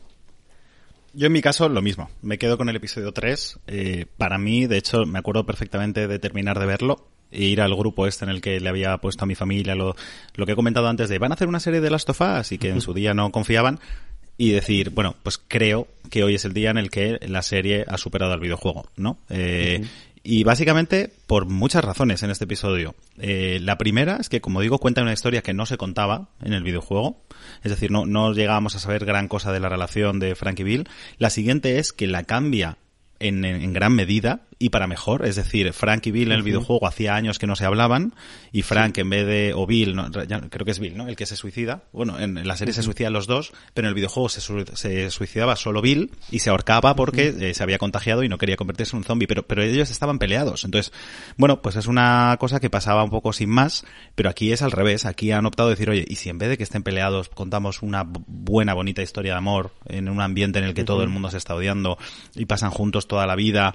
Y claro, yo eso no me lo esperaba como espectador, porque mm. yo pensaba que sabía cómo iba a acabar la cosa y digo, bueno, esto en algún momento se tiene que torcer. Entonces, para mí fue mm. una sensación eh, increíble de cuando le encuentra en el hoyo, se empiezan a sentar, decir, ¿en qué momento se la va a jugar? O sea, es decir, ¿en, qué momento... Yo no sé si tú, Jesús, realmente llegaste a dudar alguna vez de la intención de, de Bill o no, o sea, de, o sea, de pensar que, que en realidad quería apropiarse de su casa o quería robarle algo y demás, pero claro, llega un momento en que va pasando el tiempo y de repente ves, 18 meses después dices, bueno, vale, eso, pues no. Eso, me, eso me pasó con mi novia viéndolo, porque claro, ella sabía que yo me había jugado el videojuego y más o menos pues sabía cómo iba a terminar.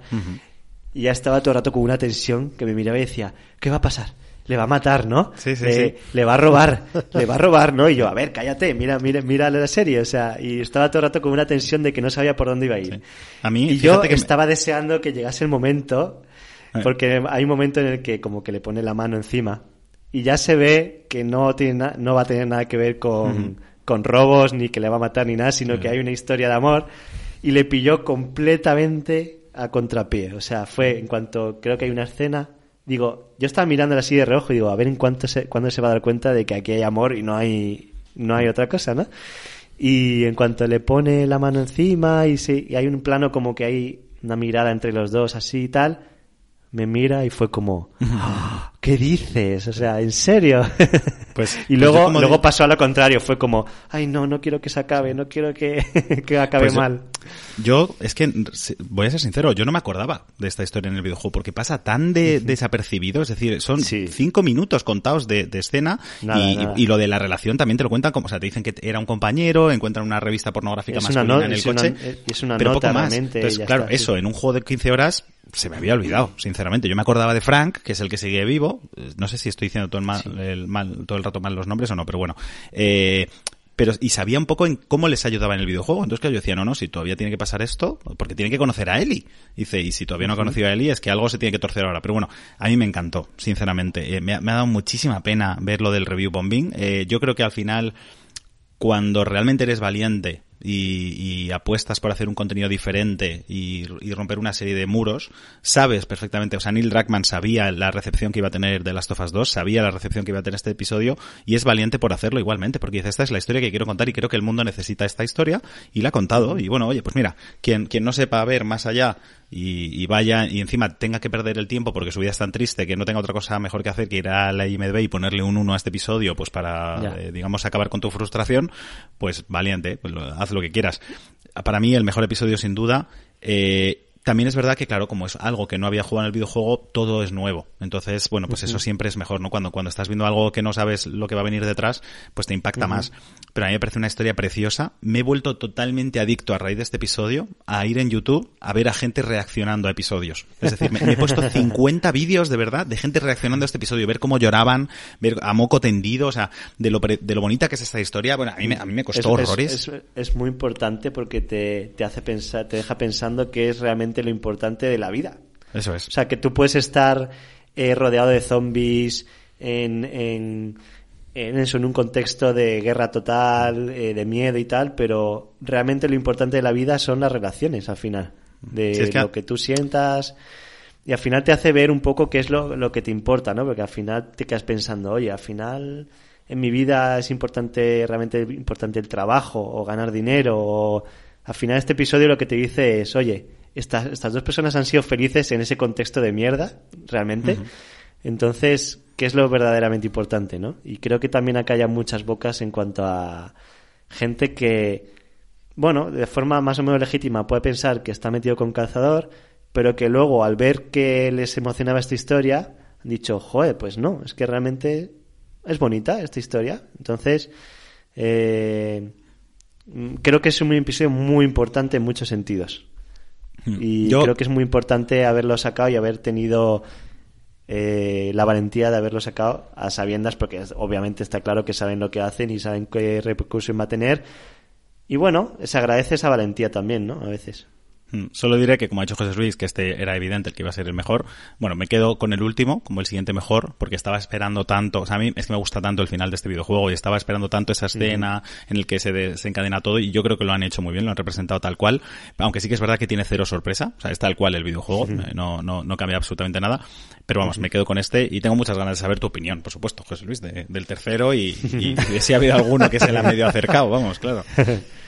Eh, bueno, pues a mí me gusta mucho mm, el episodio del final de Kansas, ¿no? Ya no solo por, por esa, ese apocalipsis de, de, de, eh, chasqueadores hinchados saliendo de debajo de, de la tierra, que yo creo que también la serie tenía que tener una escena de estas, ¿no? Sí. Una escena de, de, de, de, de Guerra Mundial Z, ¿no? De, eh, ¡bah! vamos a darlo todo, ¿no? En ese aspecto. Y luego, claro, el final del motel. Yo el final del motel, eh, os juro que no me lo esperaba. Mm. Es verdad que yo, vamos, era, era eh, absurdo pensar que le iba a curar, eh, pues eso, poco más o menos que poniéndole, mira, pongo sangre mía en la tuya y ya estás curado, ¿no? Al, al Que en el niño. videojuego no pasa, ¿eh? Por cierto. O sea, el videojuego ella no sabe que se ha infectado. Se despierta por la mañana y lo ve directamente. No intenta curarle y más. Claro, a ver, yo lo pensaba. Es muy bonito la escena de la sangre. Pero, lo, claro, yo a mi mujer se lo dije. Le dije, a ver, una cosa es que pienses que tu sangre le puede curar y otra cosa es que al menos no digas, oye, por cierto, eh, al menos decírselo a Joel. Hay un medio zombie ahí, ¿eh? Que igual nos lo encontramos por la mañana, ¿sabes? Pero Pero bueno. ¿sabes lo que pasa? Que la desesperación por no perder al único amigo, porque en ese capítulo hay, hay una escena que a mí me parece todavía la más bonita, que es cuando ellos están eh, recorriendo ese mundo subterráneo de Kansas y llegan a una especie de guardería o colegio y vuelven a ser niños los dos, jugando al fútbol. eh, entonces es la primera vez que Ellie encuentra a alguien después de haber perdido a Riley, porque luego vamos a saber más adelante cómo perdió a Riley, a su gran amiga barra amor, podemos decir, eh, que ella encuentra un compañero. Y entonces, en la desesperación de no perderlo, porque luego esa misma desesperación es la que va a hacer a Joel actuar como actúa, hace una cosa tan absurda como esa, ¿no? Venga, te voy a curar con mi sangre, que en el fondo sabes que no es posible, pero lo haces porque estás desesperado. Y yo, desde luego, no, no pensaba que iba a tener ese final tan, tan eh, duro para, el, para el- los que estamos en esa habitación de hotel, porque en el fondo estás ahí metido en esa habitación de hotel. Porque yo sigo repitiendo que el, que el gran hallazgo es que tú estás viviendo un videojuego más que viendo una serie, ¿no? Estás dentro del papel. Entonces, eh, ese me gusta mucho, ese, ese episodio. Eh, yo no sé también cómo veis vosotros el personaje de Melanie Linsky, porque eh, a Kathleen se le ha criticado muchísimo, ¿no? En las redes sociales también. O sea, ya no hablamos del señor Ben Shapiro hablando del episodio 3 como Brokeback, Brokeback Zombie Farm, que también este hombre, pues hay que entenderle, ¿no? Él, él va a ver su, su serie de zombies y le, le enseñan esto y el, y el pobre se, se le, le dan un disgusto de estos que te pueden llevar al otro barrio, ¿no? De, de ver esa historia de amor. Además, una historia de amor homosexual de las que no les gusta a la gente homófoba. Con personas o con... con Reales. eh, sí, reales, ¿no? Con, con, además, machos. O sea, eh, Sí. gente que Sí. porque parece que el- el- la gente homófoba, mm, eh, yo por lo menos por lo que le he comprobado, al, al, al que tiene pluma, al que tal, están más dispuestos a aceptarle que al que se parece más a él y en cambio tiene una aunque acción sea más diferente. De hecho, eso lo hace muy bien la serie, porque al principio del capítulo se plantea eh, como un personaje como muy muy pro, ¿no? Muy, sí. muy crack, porque le Claro, ves durante varios un- minutos. Un republicano poniendo- votante de, de Trump de, de toda la vida, vamos. Literal, además, porque es el típico, ¿cómo se llaman estos? Preparacionista, ¿no? Sí. Eh, súper preparado con trampas, con un búnker, con... y dices, joder, este tío es un pro, ¿no? Entonces, lo, justo lo que tú dices es como alguien tan macho, tan eh, El, el- bueno. el típico tan- tío que desayuna leyendo las noticias de Canon de, de ese día, ¿no? De Quanon. Claro. Entonces a, la- a este tipo de gente como que no le cuadra luego, yo me imagino el shock de ver como, wow, este tío que me estaba molando tanto al principio, no puede ser homosexual, no debe serlo. o sea, Pero, pero esto ha pasado siempre. Si es que esto es como cuando desde pequeño estás jugando al Metroid y de repente al final del juego se quita el casco y resulta que es una mujer. Pues cantidad Claro. de niños en el mundo. ¿Cómo puede ser que el personaje todopoderoso que he estado manejando hasta ahora sea una mujer? Bueno, pues mira, esto es lo siempre. Si es que, o sea, gente que de verdad se ofenda por esas cosas o que no entre en ese juego, es que, es que yo no pierdo ni saliva comentándolo. Es que- ¿Qué, le vas a hacer? O sea, pues, no, no Pues, sé. pues, O sea, a mí pues me da no. igual que tenga pluma, que no tenga pluma, que sea macho, que no sea macho, que sea... ¿Qué pasa? Es que no puede ser inteligente, no, no puede ser fuerte, no puede ser guapo, no puede ser alto. además, es que eh, es un yo sí leí una cosa respecto a este capítulo de, de un amigo mío homosexual, que sí que me dijo que me comentaba que agradecía mucho una cosa que no se suele ver eh, en pelis y series, que es, eh, digamos, la eh, gente homosexual envejeciendo como una persona, como personas normales, Claro, vamos. claro. O sea, lo que es la vejez de una persona homosexual, ¿no? Eh, con todo lo que ello conlleva, con soportar las cosas malas, eh, Pues vivir las la, cosas como- buenas. como la vejez de cualquier tipo de Porque, pareja claro. de, de- de cualquier tipo. A eso me refiero, pero que como que agradecía que se mostrase esa parte más normal de Claro. una gente, que es normal lógicamente, pero que como que mm, mm, no, no, no, nunca había visto representado la normalidad de la vejez en una serie. Entonces eso que a nosotros nos pu- puede parecer una tontería eh, o, o algo que no, que no te das cuenta, eh, pues eh, me dijo esto mi compañero y, y me, me dejó pensando y digo, pues sí, pues tienes toda la razón del mundo. No, no tengo otra referencia de una historia en la que se vea simplemente a una pareja normal, envejecer es- normal. y- eso está cambiando mucho en los últimos años con la representación normalizada, ¿eh? Y yo esto lo contaba en, en varios podcasts, eh, porque antes se rep- representar una pareja homosexual era siempre algo dramático, era Sí. siempre algo terrorífico, siempre era eh, desde el punto de vista del drama, de la tragedia, incluso intentando refiero, ser incluso intentando ser positivo, la marginación, la discriminación, pero no se contaba en positivo. Y ahora tenemos series como Heartstopper en, en Netflix, como ha sido eh, la película Love Simon y después Love Victor en Disney Plus, donde eh, ser homosexual es algo luminoso, es algo brillante y efectivamente eso sí puede ayudar a las personas que están en un instituto ahora mismo y que, y que de repente descubren cuál es su tendencia sexual y que no tienen esos referentes en positivo, ¿no? Y aquí tenemos un referente completamente normalizado. Podemos estar viendo una pareja homosexual o podría ser una pareja heterosexual. Daría lo mismo. La historia es la misma. De hecho, esta historia la hemos visto ya en una película de Michael Haneke, como era Amour, ¿no? Eh, eh, una película que tuvo bastante éxito hace unos años. Bueno, yo, yo quería poner el punto también, porque luego ha habido gordofobia, precisamente con, con el personaje que interpreta Melanie Linsky, Linsky con, con Kathleen. Hemos tenido también que la gente ponía el grito en el, en el cielo cuando salían eh, lo del Tampax, lo de la copa menstrual, eh, a, la, a la comuna esta donde estaba Tommy ahí en, en no sé si, en- si era en Jackson. eh, Es que la copa menstrual es algo bastante comunista. O sea, Bueno, claro, todos pero lo sabemos. Decían que lo que tenían ahí era, era eh, poco más o menos que la Unión Soviética, ¿no? En, en ese pueblo. Eh, que además en el guion lo tienen que explicar, pero ¿sois comunistas? Eh, no, no, no sé qué. Eh, luego, de nuevo, con, con la eh, lesbianismo de Eli, eh, muy bien contado, por cierto, eh, muy, mm, todo con miradas, todo muy intuido, no hace falta ser explícito. Eh, la gente también ha reaccionado negativamente, parece que, pues, como decís vosotros, no, no sabían nada del, del videojuego. Bueno, mm, ha levantado, ha hecho mucho ruido porque, claro, estábamos ante un producto mainstream, pero también porque la gente ya se había identificado con la historia, con los personajes, y de repente, oye, eh, que esto no va por donde yo quiero, que esto no, ¿sabes? A ver, pues bueno, eso ya lo vivimos en el juego, ¿eh? También, mm, porque cuando salió el DLC, o sea, el contenido extra en el que se explica la relación de Ellie con su primer amor, ahí ya tuvimos que vivir pues lo típico, ¿no? De, ah, mira cómo han metido esto con cazador, bla, bla, bla, bla.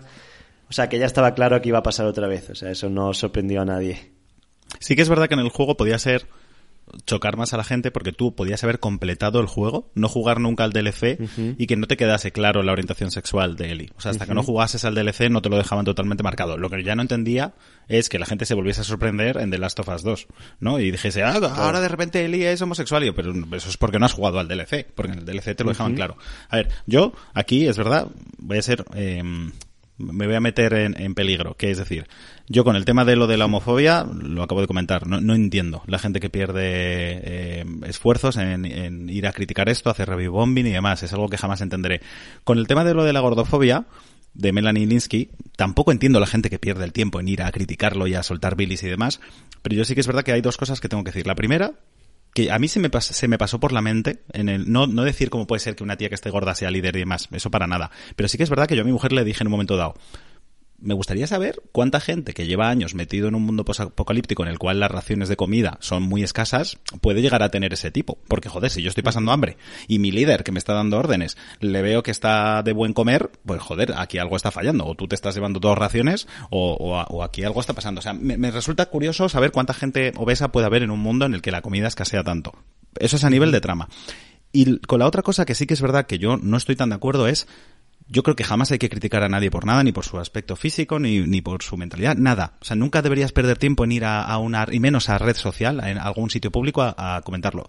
Pero es verdad que yo creo que tampoco hay que pasarse del contrario. Es decir, tú puedes hacer apología de del, eh, la homosexualidad todo lo que quieras, porque es una condición natural. Ahora, a mí no me parece bien hacer apología de, de, de la obesidad o del sobrepeso, porque es algo que científicamente no es bueno a nivel de salud. Es decir, yo creo que no es recomendable decirle a las niñas que no pasa nada porque estés gorda. es decir, si estás gorda, no pasa nada. Eh, pero no debería ser tu objetivo en la vida. Sí, pero, pero Alberto, aquí hablamos de que se ha criticado a una actriz que, por cierto, ha interpretado con mucho más que, solvencia al personaje, dándole una personalidad eh, y yo creo que de forma impecable e inmejorable.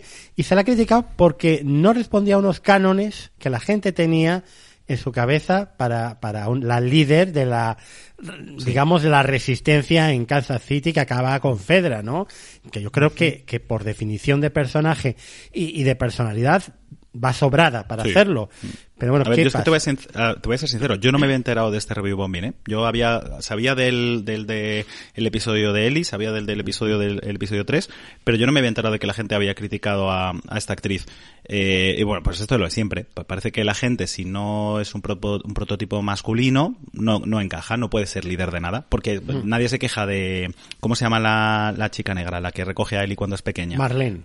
Marlene sí es más, ¿no? Más, más fuerte, más atlética y de esa no se quejan porque, ah, no, como, como es atlética, sí, pues eh, eso a mí me parece absurdo. Yo, yo solo quería dejar claro que tampoco me parece bien cuando la gente, pues yo que sé, que alguien que tenga un sobrepeso exagerado eh, te diga, no pasa nada, guapa, no sé qué. A ver, no, no, no, te estoy diciendo que seas fea, no te estoy diciendo que tengas que morirte de asco. Lo que, te, lo que te estoy diciendo es que tendrías que cuidar tu salud, porque lo que ahora te parece que no es nada, igual cuando tengas 60 años no te apetece pesar 120 kilos. Entonces, yo solo digo que tampoco está bien decir que la obesidad es algo bueno. Ya está. Mm. O sea, pero no, no iría nunca jamás a criticarlo a la gente. O sea, eso me parece, como he dicho, de perdedores, de ir a perder el tiempo y de no entiendo qué estás haciendo con tu vida. Pero que hay que tener un cuidado de que esto estamos hablando de temas de salud, de, que hay que, en la medida de lo posible, no, no te digo que estés atlético y cachas, pero hay que estar sano y ya está. Entonces, mm. bueno, porque de hecho luego esa misma gente, si va al gimnasio y acaba mejorando su tipo, entonces todo el mundo, claro que sí, campeona, no sé qué. Entonces, entonces está reconociendo que lo de antes no era lo correcto, no sé. Pero bueno, en fin, ya digo, no quiero perder más tiempo con esto. No me había enterado de, no me había enterado de esa review, solo quería dejar claro, o sea, de esa polémica, pero quería decir eso, que sí que es verdad que a mí, a nivel trama, no me encaja mucho que haya personas eh, con sobrepeso en un mundo donde hay poca comida, sea esta o sea cualquier otra. De, de, de, Frank me lo creo más, porque como él vive solo en su ciudad, ¿no? Y tiene como sus recursos solo para él y no tiene que pelearse con nadie, de, a él me podía encajar más y él no me chocó.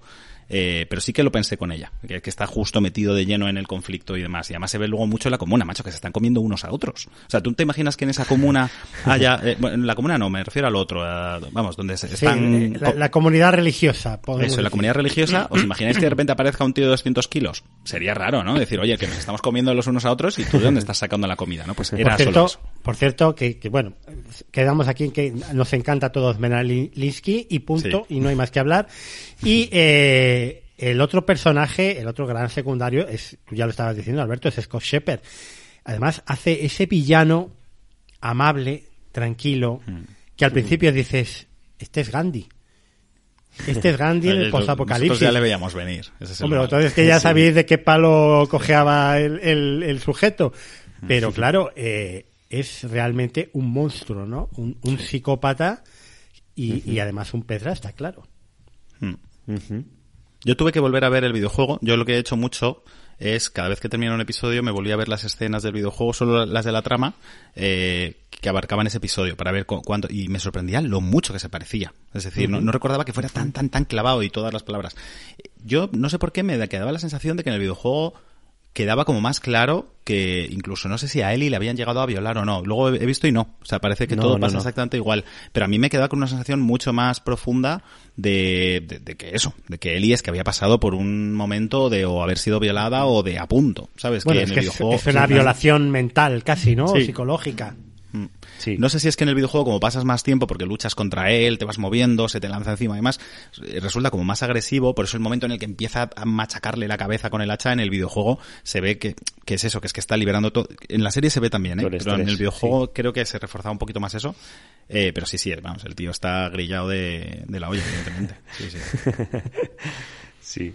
A ver, en el juego es una escena de mucho ten, mucha tensión, ¿eh? Recuerdo. O sea, y, y, lo que tú dices, al final se ve cómo mmm, desata toda su ira contra él, ¿no? O sea, sí, sí. Pero vamos. Yo creo que resume muy bien una cosa que no hemos mencionado hasta ahora y que no es que The Last of Us sea la primera que lo ha hecho, pero que es que en un mundo posapocalíptico el problema no son los zombies. Y ya está. Sí, Ese es sí. otro de las grandes cosas de The Last of Us. El problema son las personas. Esos sí, son los que realmente sacan su lado malo, ¿no? Entonces, pues bueno. Eso es, eso es el leitmotiv de, de las pelis y series de, ¿no? Sí. Walking Dead se veía muy bien también, sí, claro. que te, temías más a las personas que a los zombies. El amigo Negan, ¿no? Es que, claro, sí. cuando, cuando salta el, el, la sociedad por los aires, salta también esa moralidad que hace que no nos matemos los unos a los otros. Uh -huh. eh, que ya, ya bastante uh -huh. nos matamos, ¿no? Pero bueno. Eh, bueno, estamos acabando ya y yo me gustaría preguntaros por qué esperar de la segunda temporada, que creo Uf. que ya han hablado de que no les va a dar tiempo a contarlo en una única temporada, o sea, probablemente tengan que contar The Last of Us 2 en una segunda y una tercera temporada. Eh, la gran virtud del final es que yo creo, y, y esto lo he hecho en falta muchas veces en las temporadas de las series, que te marca la dirección, para que luego uh -huh. cuando llegue la segunda temporada tú sepas ya que no te pilles prevenido, que tú sabes de dónde vienes, ¿no?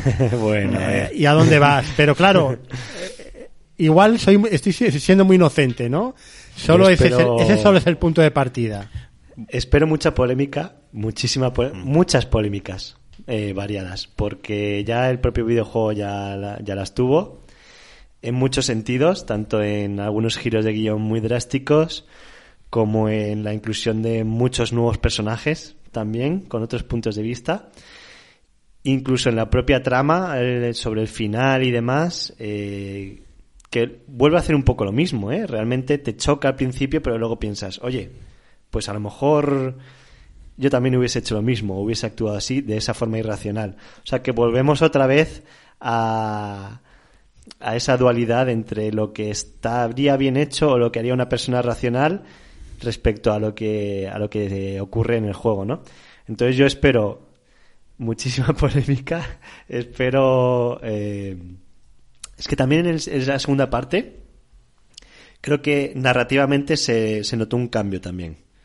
O sea, eh, como decía antes, introduce muchos nuevos personajes y yo creo que ahí tienen menos miedo de hacer ciertas eh, cierta narrativa que me pareció muy original en su momento y que en la serie, pues eso, creo que va a crear mucho, mucha polémica, pero que tengo muchísimas ganas por, por ver cómo lo, lo adaptan. Y, y eso, creo que, que, está muy bien porque van a poder meter eh, mucho, mucho contenido nuevo también, eh, de cosas que a lo mejor no quedaban tan bien explicadas en el juego. Y bueno, eh, es que tengo muchísimas ganas de, de, verlo, la verdad. Sobre todo ciertos momentos que tú, Alberto, sabes cuáles son. sí, a ver, yo lo que digo es, y luego quiero hacerte una pregunta, José Luis, aunque va a ser complicada y eres libre de no contestarla, porque entenderás ya ve en qué terreno nos podemos meter. Eh, lo que espero de la segunda temporada es, vamos, creo, no espero porque sé de lo que va, pero el, es decir, la grandeza del segundo videojuego es que la trama es mucho más compleja, tiene muchos más personajes, es decir, este es un videojuego en el que prácticamente es Ellie y Joel cruzando por el país y me voy encontrando con determinadas personas.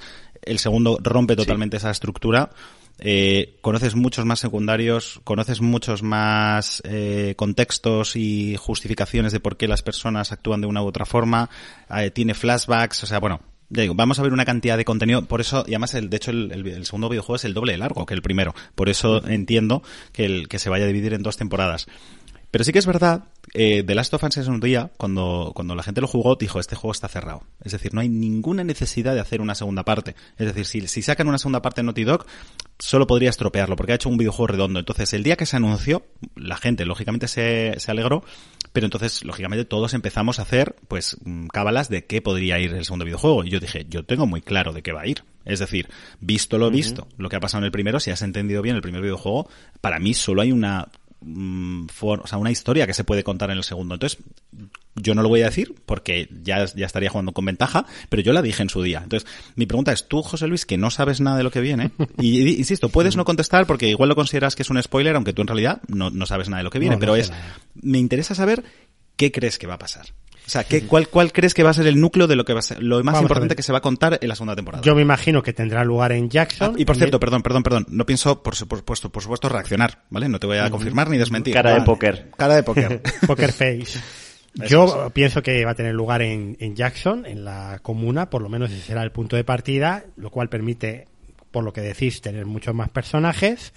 Hay un salto temporal, porque esto ya, ya lo han dicho los, los showrunners con lo cual Ellie ya será prácticamente una, una mujer y en un momento dado se destapará la, el juramento y la mentira que, que, le hizo Joel, ¿no? Y ella descubrirá que, que, ha estado viviendo en una mentira durante ese tiempo, con lo cual habrá un conflicto entre los dos eh, y de, con, vamos, de, de conclu mm, eh, consecuencias imprevisibles. Probablemente Joel pase a ser el auténtico villano de la serie. Vale, es justo lo que yo pensaba en, en 2013 o 2014 o 15 cuando se anunció el, siguiente juego.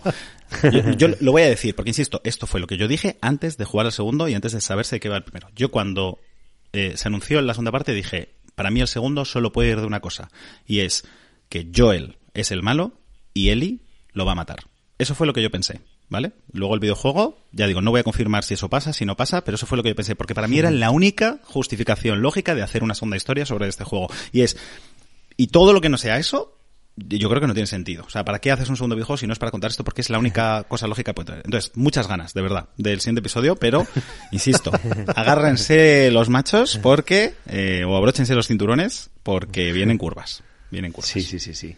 Yo, de hecho, lo que le he dicho a mi mujer es, jo, ¿y ahora qué prefieres? Eh, esperar dos años a ver la segunda temporada o quieres que te ponga el videojuego? Porque si tú te pones sí. un vídeo en YouTube del videojuego solo las escenas, además mm.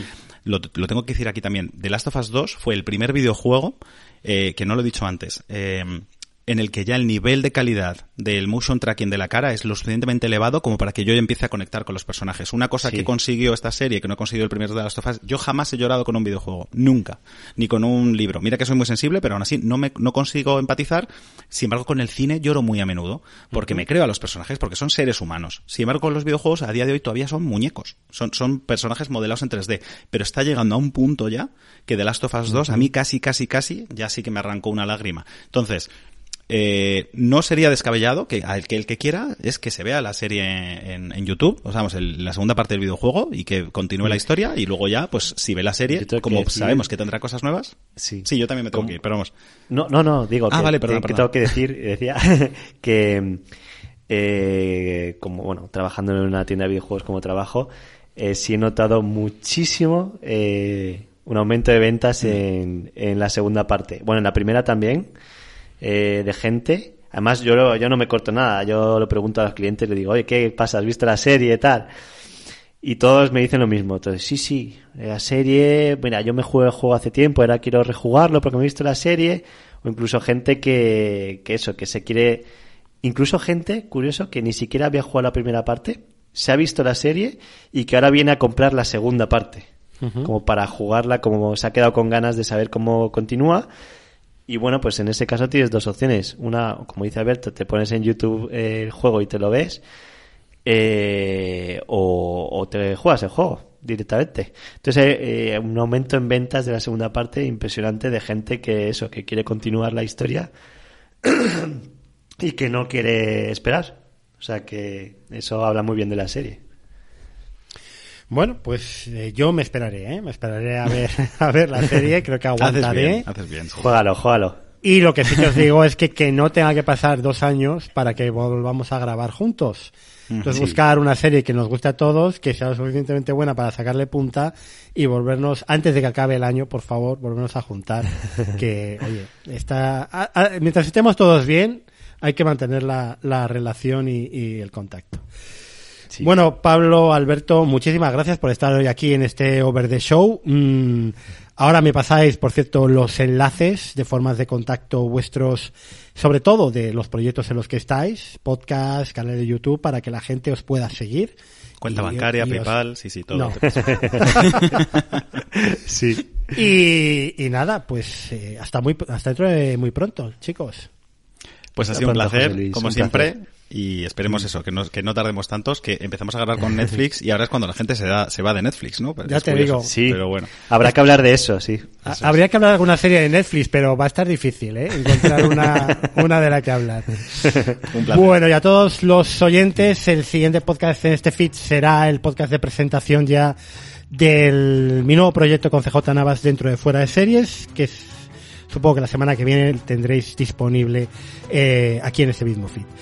Nada más, un abrazo a todos y hasta pronto.